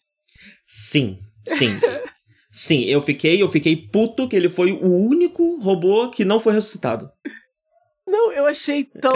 Eu achei esse episódio tão louco, porque assim, nada a ver com o assunto, mas tudo a ver, porque ao mesmo. É, é, porque, enfim, vocês provavelmente não, não assistem Kamen Riders, é muito poucos de vocês estão assistindo Kamen Rider Zero One, mas assim, nesse episódio tem um robô, eles precisam fazer um debate político, e aí eles precisam de um robô para ser, para fazer um debate político. E nesse universo. Robôs ro não podem ser políticos. Os né? robôs não podem ser políticos. Então, a princípio, você, então, assim, a solução que eles arrumam é arrumar é, esse rapper, que é o MC Check It Out, que é um ator negro é, que mora lá no Japão, né? Eu, eu não pesquisei sobre ele, se ele é japonês, se ele nasceu lá ou não. Mas enfim. Eu acho que eu dei uma pesquisada. Eu tenho quase certeza que ele é japonês, sim. Uhum. Ele é. Ele nasceu no Japão. E aí o que acontece? Você tem de início você fica assim, ih, caramba, lá vai japonês racista, de novo em Tokusatsu, ai meu Deus, você nunca tem, né, atores negros e quando tem é algum alívio cômico muito exagerado. Então, cara, ele é um rapper, ele se chama MC Check It Out, que é um nome bizarro, Uhum. Mas aí, de princípio, apesar disso, apesar. Tem até uns desse... rapzinhos dele, né? E ele é bom. Não, apesar desse estereótipo, é interessante, porque ele começa a ser pintado como uma. sob uma luz positiva. Porque a mensagem dele começa de fato a ser ouvida e entendida pelas pessoas. Porque ele usa o rap dele pra passar a mensagem de uma forma que é palatável, que é que é inclusiva, que é e aí começa a dar certo. E aí eu falei assim, bom, beleza, é um bom exemplo de você usar um estereótipo, né, complexo, complicado, que japonês não sabe usar direito, mas vocês estão conseguindo dar um spin positivo nisso. Só que aí no final ele cai em outro estereótipo horroroso, que é do Black Angry Man, né? Ele fica muito Sim. puto vira um monstro do episódio, é destruído e não é ressuscitado mais. Sim, Porque... se não era um problema mesmo, e é isso. Essa é a mensagem final do episódio. É... Realmente não dá pra confiar nos negros. Eles Exato. são muito violentos. Exato, e eu fiquei assim, puta que me pariu, horrível, Japão. Horrível. Sim. Como que vocês me fazem um negócio desse em pleno 2020, gente? Então, assim, por mais que a gente queira ponderar e Eu peço perdão pela cadela da vizinha que tá enlouquecida aqui latindo no fundo, viu? Ela também tem opiniões fortíssimas para dar sobre o racismo no Japão. É... E aí o que acontece? E aí é o que você estava falando, a gente sempre comenta, né? Beleza, na hora de você comentar a questão da representatividade na, na, na, na mídia né, japonesa, você tem que levar em consideração os tipos de questões que eles têm com racismo, que é diferente das nossas questões. Então a gente tem que medir isso também. Porém, certas coisas é racismo em qualquer situação, Sim. em qualquer lugar. Não tem, não tem como passar pano para isso, né? Então, Sim. então, assim, é, algumas coisas, voltando pro Promera agora, né? É, eu realmente acredito que, que, que ali seja, sejam acidentes é, bem intencionados e é, nessas horas é até bom que eles estejam trabalhando com alegorias para substituir as minorias, porque se ah, for para cagar, pelo menos você dá para perdoar melhor. Ah, você, ah, você tá uhum. sendo preconceituoso com Burnish, beleza, foda-se os Burnish, né? Você não tá de fato passando uma mensagem sobre né, os negros. Eu tô esperando para ver, talvez exista alguma obra de ficção é, japonesa que lide direito com racismo, ou com LGBTfobia, ou com machismo, coisas assim. Eu só não, não, não encontrei ainda. Inclusive, estou aberto para recomendações, se alguém souber. De. Pode ser livro, mangá, algum anime, alguma coisa que, que traz. Tem muita coisa forma... que não chega pra gente, né? É, muita coisa que não chega. É. Eu não, você, você, você deu uma lida naquele mangá que saiu no Brasil? Tipo, como é que é? O marido do meu irmão? Como é que é? Eu, eu conheço, não, não, eu conheço só de fama. Eu sei que teve um live action também. Ouvi dizer, ouvi dizer que é bem legal, né? É, é. Imagino que em show dá pra encontrar também algumas representações interessantes. É. é. enfim, e tem, tem, né? Só que muita coisa não é traduzida ou com certeza não tá no, no, no, num lugar de grande destaque e popularidade como o Promare, né? Uhum. É... Mas aí, já que a gente tá falando de LGBT, né, eu vou comentar um pouquinho a questão do BL na, no, uh, no anime, né? Eu acho que um grande símbolo disso, de novo, nessa, nessa comunicação entre a narrativa e o visual da, da do filme, uh, é que eu acho que um elemento muito importante é o robô. Né? Num determinado momento do, do, do, do filme, os personagens vão parar nesse lugar onde eles encontram, meio que por acaso, por sorte, é, essa criatura, que é um, um, um, bicho de gelo. Eu acho muito interessante o design dele. Porque enquanto ele é um bicho de gelo, é... não sei nem explicar, né? Como se fosse um rosto barbudo feito de gelo, né? Uhum. É, que flutua. Uh, e, e, o tipo de CG que ele tem é um pouco mais bruto do que o resto do CG que é utilizado. Uhum. É, como eu falei, o filme usa muitas questões visuais uh, que, que remetem a videogame antigo, né? E quando você tava na era do PlayStation, principalmente, era muito comum você ter cenários pré-renderizados que tem meio que um art style, né? E um, um, o personagem mesmo, a parte móvel do, e partes móveis do cenário serem num estilo um pouco diferente, um pouco mais bruto, um pouco mais é, delimitado, mais, com mais linhas em volta, né? É, tanto que era muito fácil você identificar no cenário uma caixa que você podia mover, ou uma alavanca que você podia puxar, porque ela saltava aos olhos, né? Uhum. Ela era claramente feita de uma coisa diferente diferente do resto das coisas. Uhum. É, e ele, esse personagem ele é meio que feito dessa forma, né? Só que ao mesmo tempo ele se transforma de vez em quando numa espécie de fantasma 2D, que é só o traço em volta. E ele fica alternando entre essa forma 3D com, com traços, com, com desenho bem, bem bruto que, que diz todo o resto, e essa forma 2D que é mais etérea, mais, mais, mais, é, mais rabiscada, né? Mais, uhum. mais protótipa. E, e esse cara, ele é o, o alguém que foi assassinado assassinado pelo, pelo governador há muito tempo atrás, né? E você descobre um pouco dessa história quando se encontra com ele e tudo mais. Uhum. Uh, e ele fala pros dois, para ligá-lo bem, eu preciso que vocês derrotem o governador, né? É... E quando ele faz isso, ele fala, tenho aqui para você esse, esse, robô, que é chamado, curiosamente, de Deus Ex Machina. É, o nome desse uh, cientista é Deus, né? Mas o negócio se chama Deus Ex Machina porque é um Deus Ex Machina que tá acontecendo ali, né? Um robô que apareceu do meio do nada e alguém que apareceu do meio do nada para explicar para esses dois que eles precisam se aliar contra o inimigo em comum e que eles precisam parar de brigar, né? É... Mas o que eu acho interessante é que esse robô, ele é tipo Pacific Rim, né? Ele é meio que controlado pelos dois. Você precisa do Leo uh, gerando energia com o fogo dele, né? E ele também, por ser pelo fogo tomar formas que ele uh, consegue manipular mentalmente, ele também usa isso como arma, enquanto o Galo vai estar tá cuidando da parte mais bruta ali, né? Realmente a parte mecânica desse robô. E a partir do momento que eles estão usando o robô, eles rapidamente transformam o robô. Então, a partir dessa conexão dos dois, eles conseguem transformar o robô em uma outra coisa. E no primeiro momento que ele se transforma, ele se chama Leo de Galon. É... E mais pra frente você vai ver o Galo de Leon. E aí que eu tava, que eu tava comentando da, das questões de o que e de semer, uhum. né? É... O Leo, porque isso também tá na, na estrutura do robô, né? Tanto que quando o, o, o, eles vão fazer o Galo de Leon, o próprio Leo vira e fala: Não, da próxima vez vai ser Galo de Leon, porque eu preciso de você tomando as principais, fazendo o controle mais ativo desse robô, enquanto eu vou fazer o controle mais passivo desse robô, com meu fogo, com a energia manipulando e, e, e te ajudando é, e juntando as, nós dois que isso vai funcionar. Então eles realmente só conseguem atingir o grande potencial dele, deixando bem claro pra gente quem é o que e quem, é Seme, quando eles se colocam nos lugares onde arquetipicamente eles se, se encaixam mais, né? É, uhum. especial, que isso reflete bastante na questão de, do design, né? Você tem uh, no Galo uma figura é, mais clássica masculina, né? Então ele tá sempre sem camisa camisa, fortão e tal, e tem um topetão e é muito é,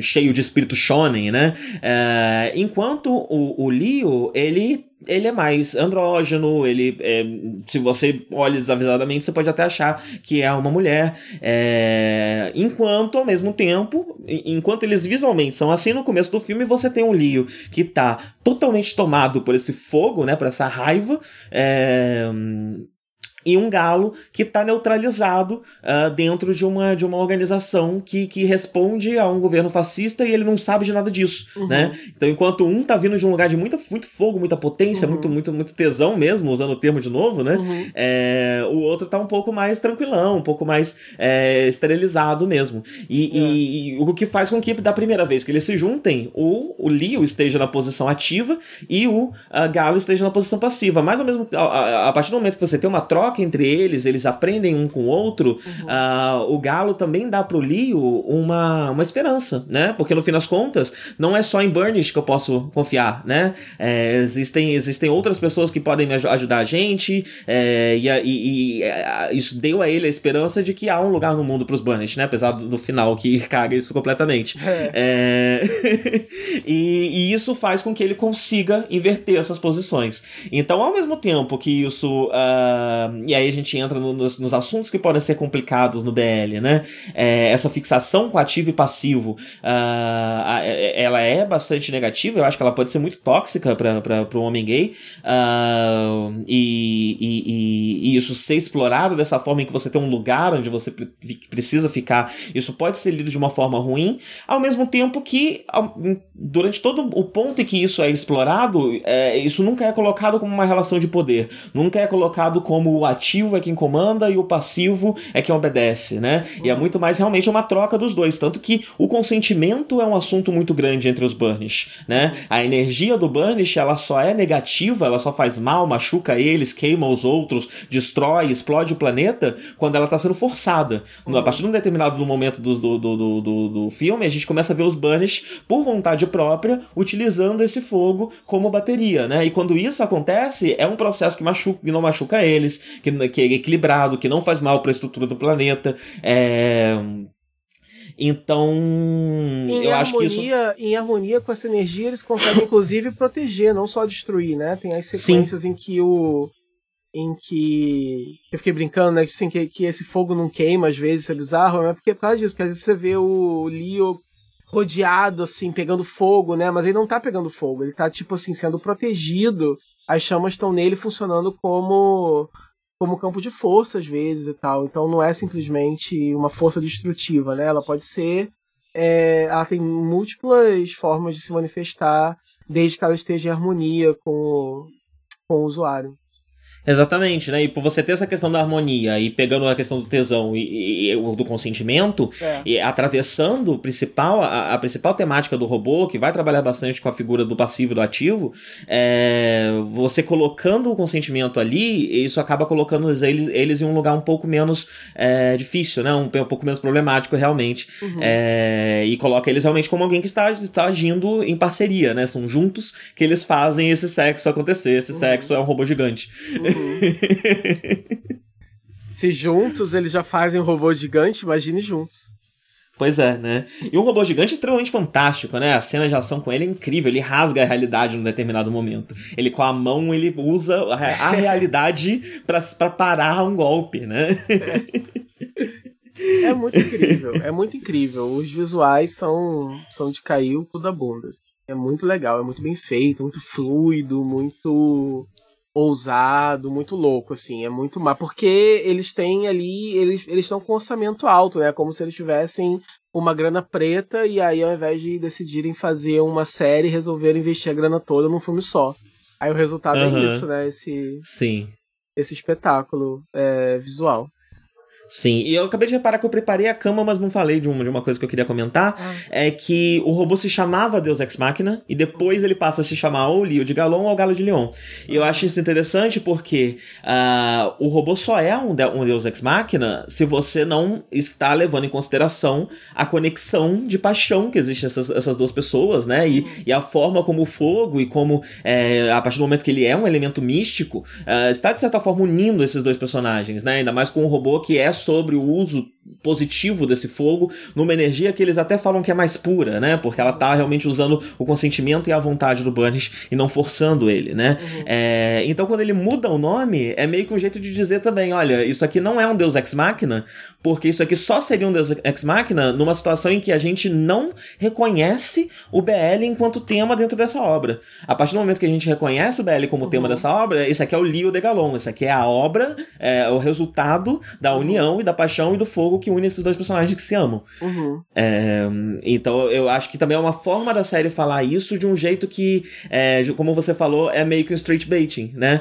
Uhum. Porque eu pensei muito quando, nisso quando eu tava. A gente comentou bastante disso, inclusive, no no, Nerd de Modal Sushi. Voltem lá para assistir, para ouvir quem não ouviu, Untamed. É, que é uma obra que não está colocando a, a, o, o, o, o BL ali realmente explícito, uh, porque a, censura não deixa, a censura é chinesa, né? Uhum. É, e aí a gente gosta de fingir que não há censura no capitalismo, né? Mas há, porque se não houvesse, obviamente em Promaré você teria ainda mais do que um, o beijo que a gente tem, né? Que é um beijo meio que indireto, meio que um boca a boca, não é uhum. exatamente um beijo apaixonado, apesar de ter toda a estética do beijo apaixonado e a mensagem está lá para quem quiser vê-la, né? Uhum. É, então, é, você reconhecer isso dentro da, da, da, da desse, desse, tema e dizer que, que, que, esse robô é um fruto do, do, do amor dos dois é um jeito de dizer também da obra meio que metalinguisticamente avisar que, olha, a gente tá fazendo o que a gente pode, a gente tá uhum. fazendo o que a gente consegue, a gente queria também estar fazendo mais, que nem vocês queriam estar vendo mais. Uhum. Eu acho que acaba tendo essa, essa, essa, essa força, uhum. esse pequeno detalhe na, na questão do robô. Uhum. É, é difícil saber, né? Porque por exemplo, aqui no Ocidente é muito fácil você dizer que é, é, é, é, muito mais óbvio é, você apontar que a falta de, de homossexualidade mais explícita em, no audiovisual é por conta do conservadorismo, né? O medo que estúdios têm é, do público achar ruim e não ir assistir, né? Basicamente, é só isso, né? Uhum, no Japão isso é mais complicado porque enfim, além da gente não saber ao certo o nível né, é, de, de, preconceitos e as coisas, como é que funcionam lá, então já é mais difícil é, de, de, de falar sobre, mas você tem o fato de que o BL ele é um gênero, né?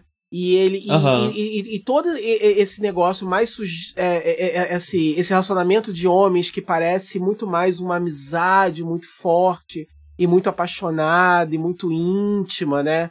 E, e, que muitas vezes não chega a se materializar num relacionamento romântico tradicional como a gente conhece, ou sexual como a gente conhece, mas que usa muito da simbologia, né? Como o Banana Fish, por exemplo, né? Uhum. E, e, e, casos assim. É... E aí você fica assim sem saber, tipo assim, é, eles realmente fizeram dessa forma porque eles estão querendo prestar uma homenagem ao gênero do BL e a forma como isso é feito dentro, dentro desse gênero, ou isso é realmente uma questão de eles não podem fazer mais por causa de censura, ou é um pouco dos dois, né? Eu acho que deve ser um pouco dos dois.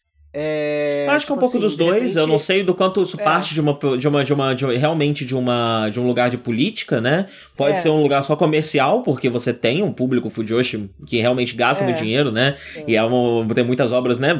Até Shonen Jump, quando você vai ver o Naruto, vai ler o Naruto, vai ler um Boku no Hero Academia, aquilo claramente não está só preocupado com as crianças, né? Isso também uhum. está preocupado com as Fujoshi que estão é, consumindo e que estão escrevendo dojinshi e tal, né? Uhum. então pode vir de um lugar comercial, mas ao mesmo tempo vem de um lugar comercial tentando agradar um movimento que tem uma veia já política, né? É. é como a gente também comentou na, na questão do Modazushi, às vezes é muito fácil as pessoas colocarem a Fujoshi, a, a, a, a menina que lê fanfic slash e tudo mais, uh, fora do LGBT como alguém que tá olhando para LGBT de uma forma fetichizada. Uhum. Mas como eu também comentei no podcast de John Tamer, na minha experiência, a maior parte dessas meninas está, ou pelo menos acha que pode estar, dentro do espectro LGBT, né? Elas são uhum. bis, elas são lésbicas, elas são ao menos simpatizantes, são pessoas que estão descobrindo a sua uhum. sexualidade, experimentando a sua sexualidade. Uhum. É, então, não dá para colocá-las do lado de fora da, da, da, sigla LGBT, né? Na verdade, que a gente tem é uma troca do G, do, gay masculino, com, uh, com as mulheres bi, com as mulheres lésbicas, né? E com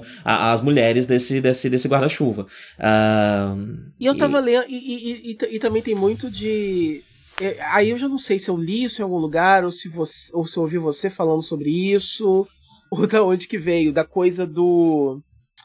Da coisa do BL, vi muito da, da necessidade da mulher de, de poder vivenciar as coisas que ela quer vivenciar, mas por causa da sociedade muito reprimida, é, e dela não poder ter o romance que ela quer, que ela, né, que ela, que ela sonharia em ter, porque ela tá numa sociedade que o casamento dela vai ser arranjado, ou coisas assim. Então, só que aí é, é um pouco libertador você ter isso entre dois homens, porque entre dois homens pode, entendeu? Porque tem essa liberdade, então é por isso que te, daí que daí que viria a figura do Kei e do Seme, porque é tipo assim, um garoto, ele representa a garota, porque ele na verdade está representando a garota que tá lendo, entendeu? Uhum. É, e aí o outro cara é, é mais um cara, né? Tem os. É, tem a performance de gênero que é considerada mais masculina, porque isso é uma forma da, da mulher poder vivenciar esse, esse romance que na vida real dela ali é negado. É, é, eu não sei se eu ouvi alguém falando sobre isso. Olha, eu acho que é, faz é, bastante sentido. É, tipo eu assim, nunca vi isso. Eu só tiraria um pouco esse verniz meio de exotização do Japão, né? Do casamento arranjado e tudo mais, porque não, mesmo as meninas Fujoshi que eu conheci no Brasil. Não, eu falei elas... isso. Ah. Eu falei isso do casamento só para esclarecer. Isso seria, assim, o inception do negócio, entendeu? Em uhum, 1800 uhum. e quebrada, sei lá. Tipo, assim, numa época em que isso em que em que era mais comum a, a, a mulher ser mais ob, é, é, objeto de troca, né? A gente sabe que hoje em uhum. dia no Japão é um país modernizado e que isso não, né, apesar das repressões... Sim, mas, mas o, o, gênero, o gênero continua sintonizando com isso, né, é, no feminino. É, é. é na adolescência, pelo menos, o contato que eu tive com diversas meninas que gostavam muito de BL, que liam muito BL, tinha um quesinho disso aí, né? Era um lugar de liberação, né? Uhum. Era um lugar até de liberação sexual, que é uma pornografia para mulheres, né? Muitas vezes. Exatamente. Então, é algo que realmente é, é, obscuro e malquisto, né? É, tem esse que de revolucionário porque... porque ele é algo ostracizado, algo que teoricamente não deveria existir numa sociedade machista, né? Exatamente, tipo assim, é, é, é, é, é como se você montar aquele casal ali dentro, ou é, é, é um casal de homens, mas que segue de uma forma muito idealizada o, as performances de, de gênero, né, de cada um. Então um vai ser muito menininha, muito submissinho, muito, né, afeminadinho, uhum. delicadinho, mais novo, magrinho, baixinho, sei lá, e o outro vai ser mais alto e mais velho, mais romântico, como um herói de romance de banca de jornal. E isso, isso tudo porque é, o, homens teriam né, essa, essa liberdade de não seriam tão reprimidos sexualmente como as mulheres são, então eles podem viver essas coisas que para as mulheres é negado, então elas acabam se projetando nessas histórias e que daí teria vindo é, o, o, a sementinha assim, né, do, do, do, dos clichês do BL, né? Uhum. E por É, e eu acho muito interessante, assim como o Pro, Promea, como a gente estava comentando, consegue manter essa tradição do, do, é. do Q e do Seme, só que de um jeito que já não tá mais tão carregado de toda essa, essa, essa questão que você está comentando aí, né? De uma certa hierarquização de gênero, né? E coisas do tipo. É. É, E aí tem uma última coisa que eu queria comentar. Uhum. Não sei se você já encerrou a questão dos dois. É... Não, é isso. É, é, é eu, eu, eu, gostei. Eu, eu achei legal. Eu não. Eu não. Eu não. Eu achei que foi muito coisa certo. eu também achei, dois. também achei. Tem esses dois problemas que a gente comentou só, né? Mas a parte do chip, do romance e tudo mais é, é tudo bem legal mesmo. É positivo. É... todo o relacionamento dos dois é. Né, nunca se materializa num romance de verdade, mas tá todo mas tá tudo ali que você precisa. Então, se você perdoa e você tá de boas com outras obras. Inclusive, parece que tem uma versão tipo 4D do filme. Hum. É, que no, quando. O, o, não sei se é quando o Leo acontece, aparece a primeira vez, ou numa cena especialmente romântica entre eles, que hum. o, o, cinema exalava cheiro de rosas. Hum. E as rosas são muito usadas, né? Quando você. numa cena de romance no shoujo, né? Você vê as uhum. rosas voando e tudo mais. Uhum. Então o pessoal interpretou isso como uma cena romântica. Se tá cheirando a rosas é porque isso aqui é um romance. Uhum. Então você tem as cenas, as cenas, elas não são cenas teoricamente cenas românticas, mas elas estão todas codificadas como cenas românticas de diversas formas, né? Não só essa questão da rosa, mas também tá lá em diversos outros pontos, diversos outros elementos, a, a cena 100% codificada como romance, que é meio que a mesma estratégia que é usada em Untamed. E assim, pode parecer hipócrita que às vezes eu critique tanto é, produções ocidentais quando elas não. É, quando elas colocam né, seus personagens homossexuais ou só, ou só como sugestão, ou só como alguém que não tem uma vida sexual, só fala e nunca aparece fazendo nada e tal, e aí eu vou e defendo isso. Só que assim, são coisas completamente diferentes, e eu devo dizer que é, eu prefiro muito mais uma história. Né, se for, assim, obviamente eu quero ver alguém sendo full gay. Né? Mas assim, com uhum. toda parte o tempo todo, né? Nunca mais ia ter hétero em produção nenhuma. Vou por mim, assim, se eu tivesse que escolher. Porque eu não aguento mais. Olha lá, ver... os héteros vão falar que isso é heterofobia. Eu não aguento, eu sou completamente heterofóbico, eu não aguento mais ver hétero em todos os filmes, em todos os desenhos, em todo, não aguento mais, velho. É... Só que assim, é... eu prefiro muito mais algo como o que é feito em Banana Fish, como o que é feito em Yuri on Ice, como o que é feito agora nesse Promere e tal, do que os tipos de queerbait, né, de verdade que é feito por aqui, entendeu? Que é você de fato colocar um personagem homossexual que tem, sabe, tipo, uma cena ou uma fala e depois não tem mais nada. Porque, pelo menos no caso deles, apesar de ninguém verbalizar, ah, tipo assim, eu sou gay, entendeu? Me venha, namora comigo. Mas ao mesmo tempo, todo o resto da simbologia tá lá. Entendeu? Sim. Então, acaba tendo muito mais. É, muito mais queerness em Promare, por exemplo, do que em muita coisa, do que em, sei lá, Love Victor, que é a série gay da, da Disney Plus, da, da Disney. Que não tem, uhum. que o garoto não é gay hora nenhuma. Ele dá tipo um beijo no cara no final da série, é uma merda. E os adolescentes estão assim, ai meu Deus, a Disney faz tudo, nossa, representatividade. Tipo, o garoto passa a série inteira no armário namorando uma menina e gostando Gente. secretamente do outro garoto, que é o único outro gay da escola, que não é um personagem, ele é só o cara que ele gosta e passa em câmera lenta pelo corredor, assim, fazendo pose jogando cabelo. Sim, e, essa é uma coisa Porra. que se confundem sobre representatividade, né? Representatividade não é só ter o personagem gay.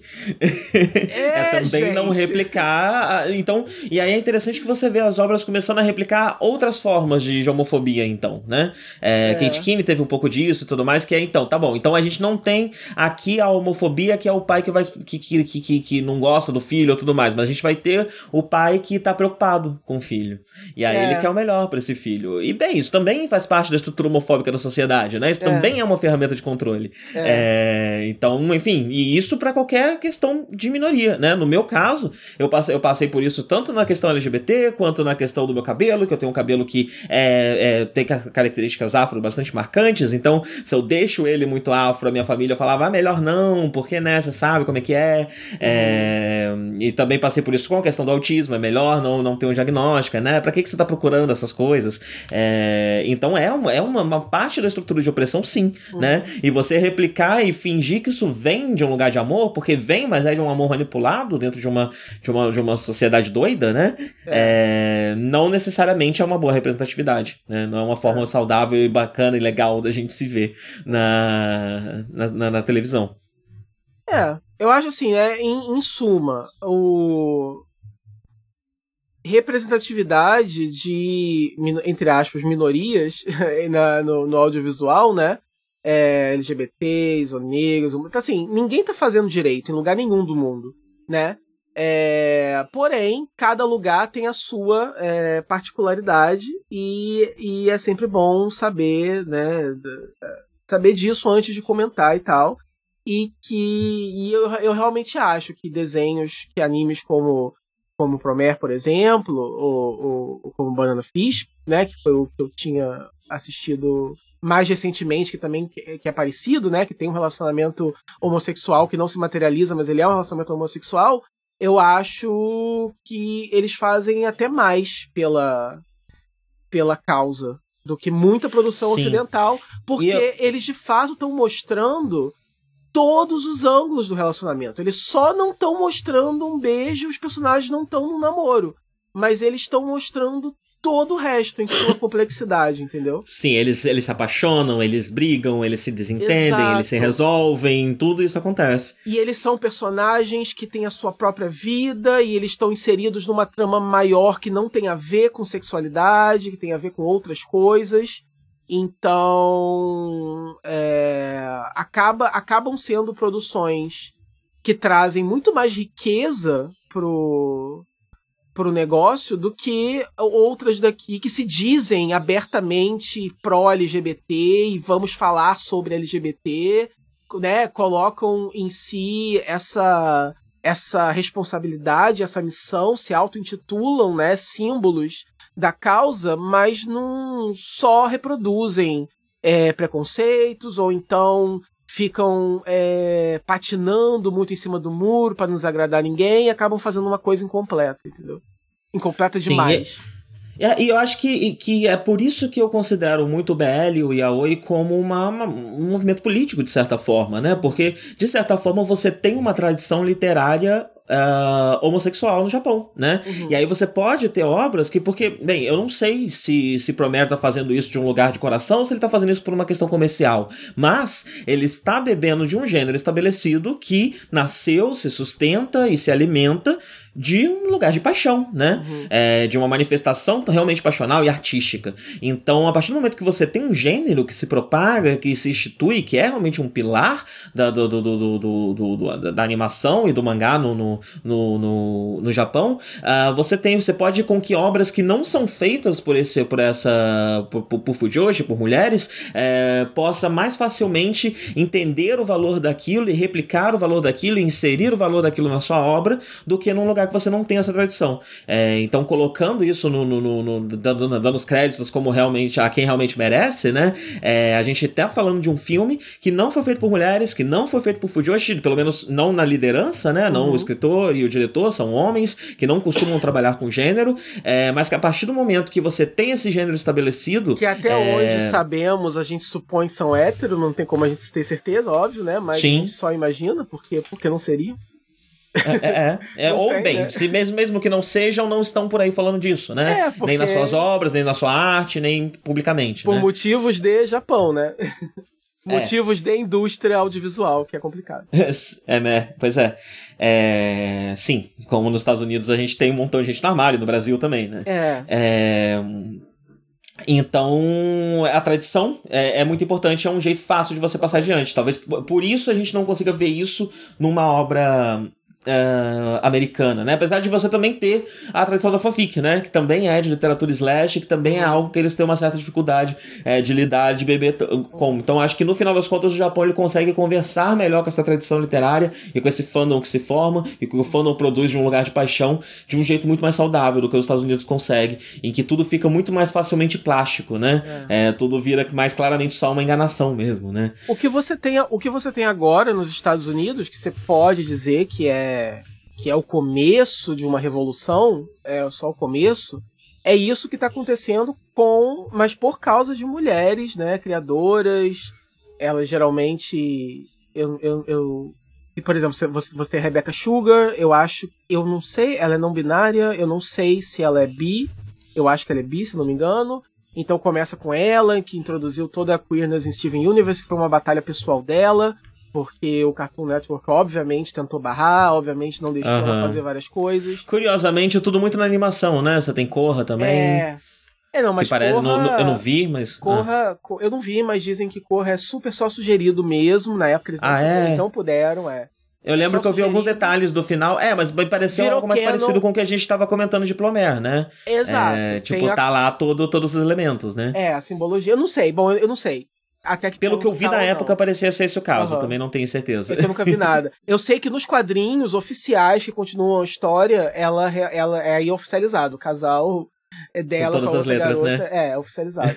é, mas você tem o começo mesmo disso com o Steven Universe, e aí você tem agora Noel Stevenson, que com Shira que também conseguiu fazer bastante coisa. Uhum. E também foi uma briga dela, porque a Netflix não queria, então ela teve que batalhar. E agora saiu, tem uma outra criadora também. É, a Noelle Stevenson não tem, eu não sei qual é a sexualidade dela, mas a, a criadora de The Owl House, que é uma série da. É um desenho da Disney que tá saindo agora. Ela é bissexual, ela disse, já anunciou que a protagonista dela é bissexual, e parece que isso vai ser um tema no desenho. Então, você tá vendo isso, isso, você tá vendo essas mulheres criadoras. Mas sempre muito na animação, acho que o momento é. que eu acho que um movimento parecido, né? Porque é. a animação, mesmo a animação americana, ela, ela é um pouco. Ela conversa com o fandom de um jeito mais próximo. Acho que até por ser um produto que. A animação é caro, mas não é tão caro, né? E essas é. animações que a gente tá comentando, eles são produtos um pouco mais baratos, né? É. E quanto mais barato o produto, quando você pensa em quadrinhos também e tudo mais, mais próximo do fandom eles acabam sendo, né? É. É, e você tem mais gente do fandom que vai trabalhar na área e que tem voz suficiente para conseguir realmente fazer daquilo algo mais próximo do tipo de coisa que, que o fandom quer ver. É, e aí, quando você tem esse fandom feminino, você acaba tendo também, do, do, da mesma forma como a, no, no Japão a gente vai ter o BL, a gente tem a, o, o fandom como um todo, de fanfic, de slash, é, no, no no ocidente, né? E conforme esse fandom vai conseguindo chegar, é, isso vai refletindo nas obras. Mas infelizmente a gente vê mais a animação por enquanto, né? Ainda é. não, não chegou no, no, no, live action. Não, porque você tem. Porque, como você falou, né? Eu acho que como esses desenhos são mais. É, a produção é mais barata, você. É, esses estúdios eles estão mais preparados para dar o controle criativo deles para mulheres, para LGBTs e coisas assim, né? Na, na televisão e no cinema tá tudo muito na mão dos homens héteros ainda. Então é mais difícil você ver. E aí, quando por acaso é uma mulher, ou, ou, ou né, no comando, ou é um. Ou é um, um LGBT, aí ele tem que se conformar. Ele não tem um nome grande o suficiente para poder peitar o estúdio, porque a produção é muito cara, etc. Você tem o Ryan Murphy só, né, eu acho. O o cara do de Hannibal também, né? Ele, ele consegue colocar muita, muita queerness no trabalho dele, mas é tudo com muito suor, com muita luta e tudo é cancelado. Ou ele briga e sai da série. Uhum. Então, né? Como aconteceu com, com Discovery e tal. E com Sim. American Gods, né? Ambas as séries ele brigou e saiu na primeira temporada. Quer dizer, é um, é um, é um negócio complicado. É uma indústria complicada. Sim, com certeza. E aí eu tenho uma última coisa que eu queria comentar, Uh, que eu acho interessante como a, a, a, o filme ele fala bastante, ó, claramente, obviamente, de fascismo, né? É, muito fortemente. Uh, um pouco sobre capitalismo, mas não é exatamente esse o tema, apesar de quando você fala de fascismo, você tá falando de uma forma extremada do capitalismo, né? É, mas diretamente esse não é tanto um assunto, mas eu acho interessante que o filme reconhece a colonização dentro do, do de, desse fascismo, né? Ele é um fascismo que trabalha de forma colonizadora. Porque porque quando o, o, o governador começa a roubar, usar o robô gigante dele, ele usa uma série de armas que são todas armas de terraformação para eles usarem no planeta para onde eles estão indo. E eu acho interessante a figura da terraformação, porque recentemente, eu tenho quase certeza que foi lá que eu ouvi. É, eu comento bastante nos podcasts, inclusive no Café do Ganda, sobre o Benzina, né? Um, um podcast é, brasileiro que é feito uh, pelo Orlando Calheiros, antropólogo. Uh, e é óbvio que é o nome da mulher que a gente esquece, né? Eu não, eu não lembro o nome dela, uhum. mas a, a Mil Perdões, mas ela é, é, é uma poeta. Uh, e eles chamaram Silvio de Almeida, que é um, um, um uh, advogado e ativista negro, né? Que, que aparece bastante por aí, para quem assiste cara, muito vídeo da Boitempo e tal, tem bastante coisa dele é, comentando uma série de questões aí uh, de pautas da esquerda. E, e aí ele comentou da figura da terraformação, né? Eles estavam falando um pouco de, de audiovisual e de, de cultura pop, é, e ele compara o processo de terraformação, o processo de você pegar um planeta e moldar o chão desse planeta, é, o, a forma, o que realmente forma esse planeta para ele estar apto para a vida humana, entre aspas, né? Num processo muito parecido com o que foi feito na colonização do, do, do, do próprio planeta Terra, né? Uhum. Se você parar para pensar, os índios estavam aqui vivendo do seu jeito, da sua forma, aplicando as suas próprias práticas, que foram rapidamente taxadas de primitivas, né? Mas que eram muito avançadas e que envolviam tecnologias que até hoje em dia o homem tem dificuldade é, de, de, de, uh, de dominar, mas que são te tecnologias muito mais uh, harmonizadas com a natureza natureza e com o processo da natureza, o que volta também para um tema de Promer, né?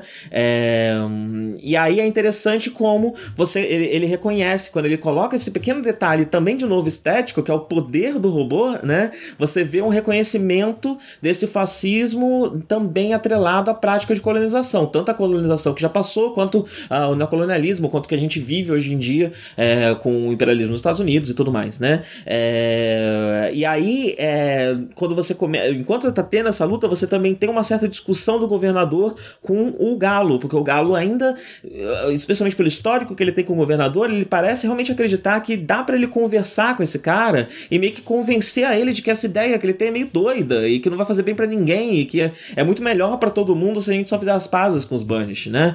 É, enquanto eles uhum. estão conversando, você começa a perceber que o governador ele não tem argumento, né? Ele realmente quer ir embora porque ele quer ir embora. Ele é, vem dessa, dessa da, da, da, tal pulsão de morte do fascismo, né? Que as pessoas estão cada vez mais falando sobre. É, o, o, fascismo ele parte de uma pulsão de morte. Então, quando o seu avô resolve acreditar em fake news do WhatsApp, não é uma questão de informação, não é você sentar com ele e ensinar a ele é, que aquilo dali é falso e que estão tentando manipular ele. Não é sobre isso, porque não é sobre fatos. Ele acredita naquilo porque ele quer acreditar naquilo. E ele quer acreditar naquilo porque isso vem de um lugar, de uma vontade de morte que é comum em todos nós nesse mundo de merda que a gente vive né? É, então todos nós estamos predispostos ao fascismo e cometemos microfascismos no nosso dia a dia, porque todos nós estamos nesse lugar de merda, nesse lugar de morte, né? E aí a gente vai usar essa morte e converter essa morte no fascismo. Então, do mesmo jeito que Raj, como eu comentei, pode é, ler o fascismo como uma belicização de uma sexualidade reprimida, né? A gente também pode ver o fascismo como essa belicização dessa pulsão de morte, dessa vontade de morrer, desse desejo constante de querer estar morto morta que a gente tá no capitalismo tardio, né? Porque é tudo muito ruim e tudo muito merda. É... Então é interessante que você vê que ele não, ele quer ir embora e quer acabar com tudo porque é isso que ele decidiu que ele quer. Então tá vindo daí e acaba sendo é, um retrato muito interessante do fascismo. Eu acho que uhum. o, o, filme ele faz um, um trabalho é, muito rico no seu, na sua retratação do fascismo, porque tem esse elemento, você tem personagens que se dão mal, todo mundo que se alia ao fascismo se fode. Seja você alguém que é um perseguido, um Burnish que resolve ajudar o fascista, é, seja você alguém que está inserido na máquina fascista e percebe o problema dela e resolve se rebelar contra ela, você vai se fuder. O fascismo vai se voltar violentamente contra todos, tudo e todos, né?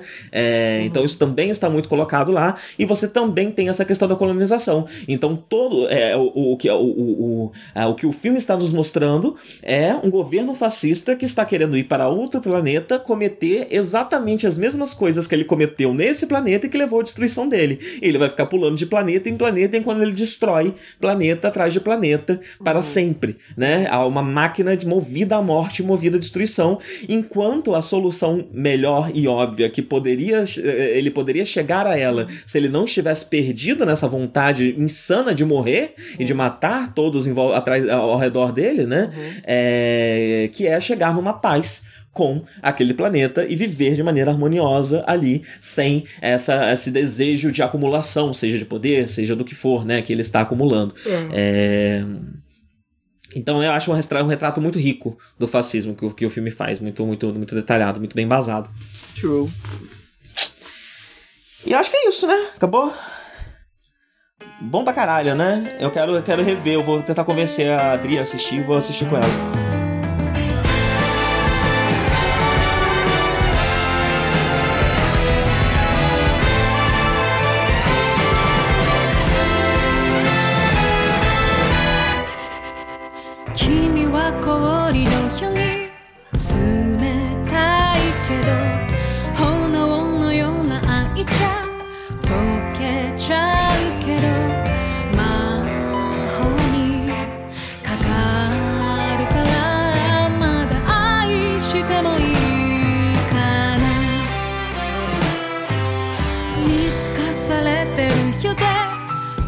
苦しいからいつも遠い場所に逃げちゃうのね。魔法にかけられてもっといい子にしてるから。まだ信じてもいいから私は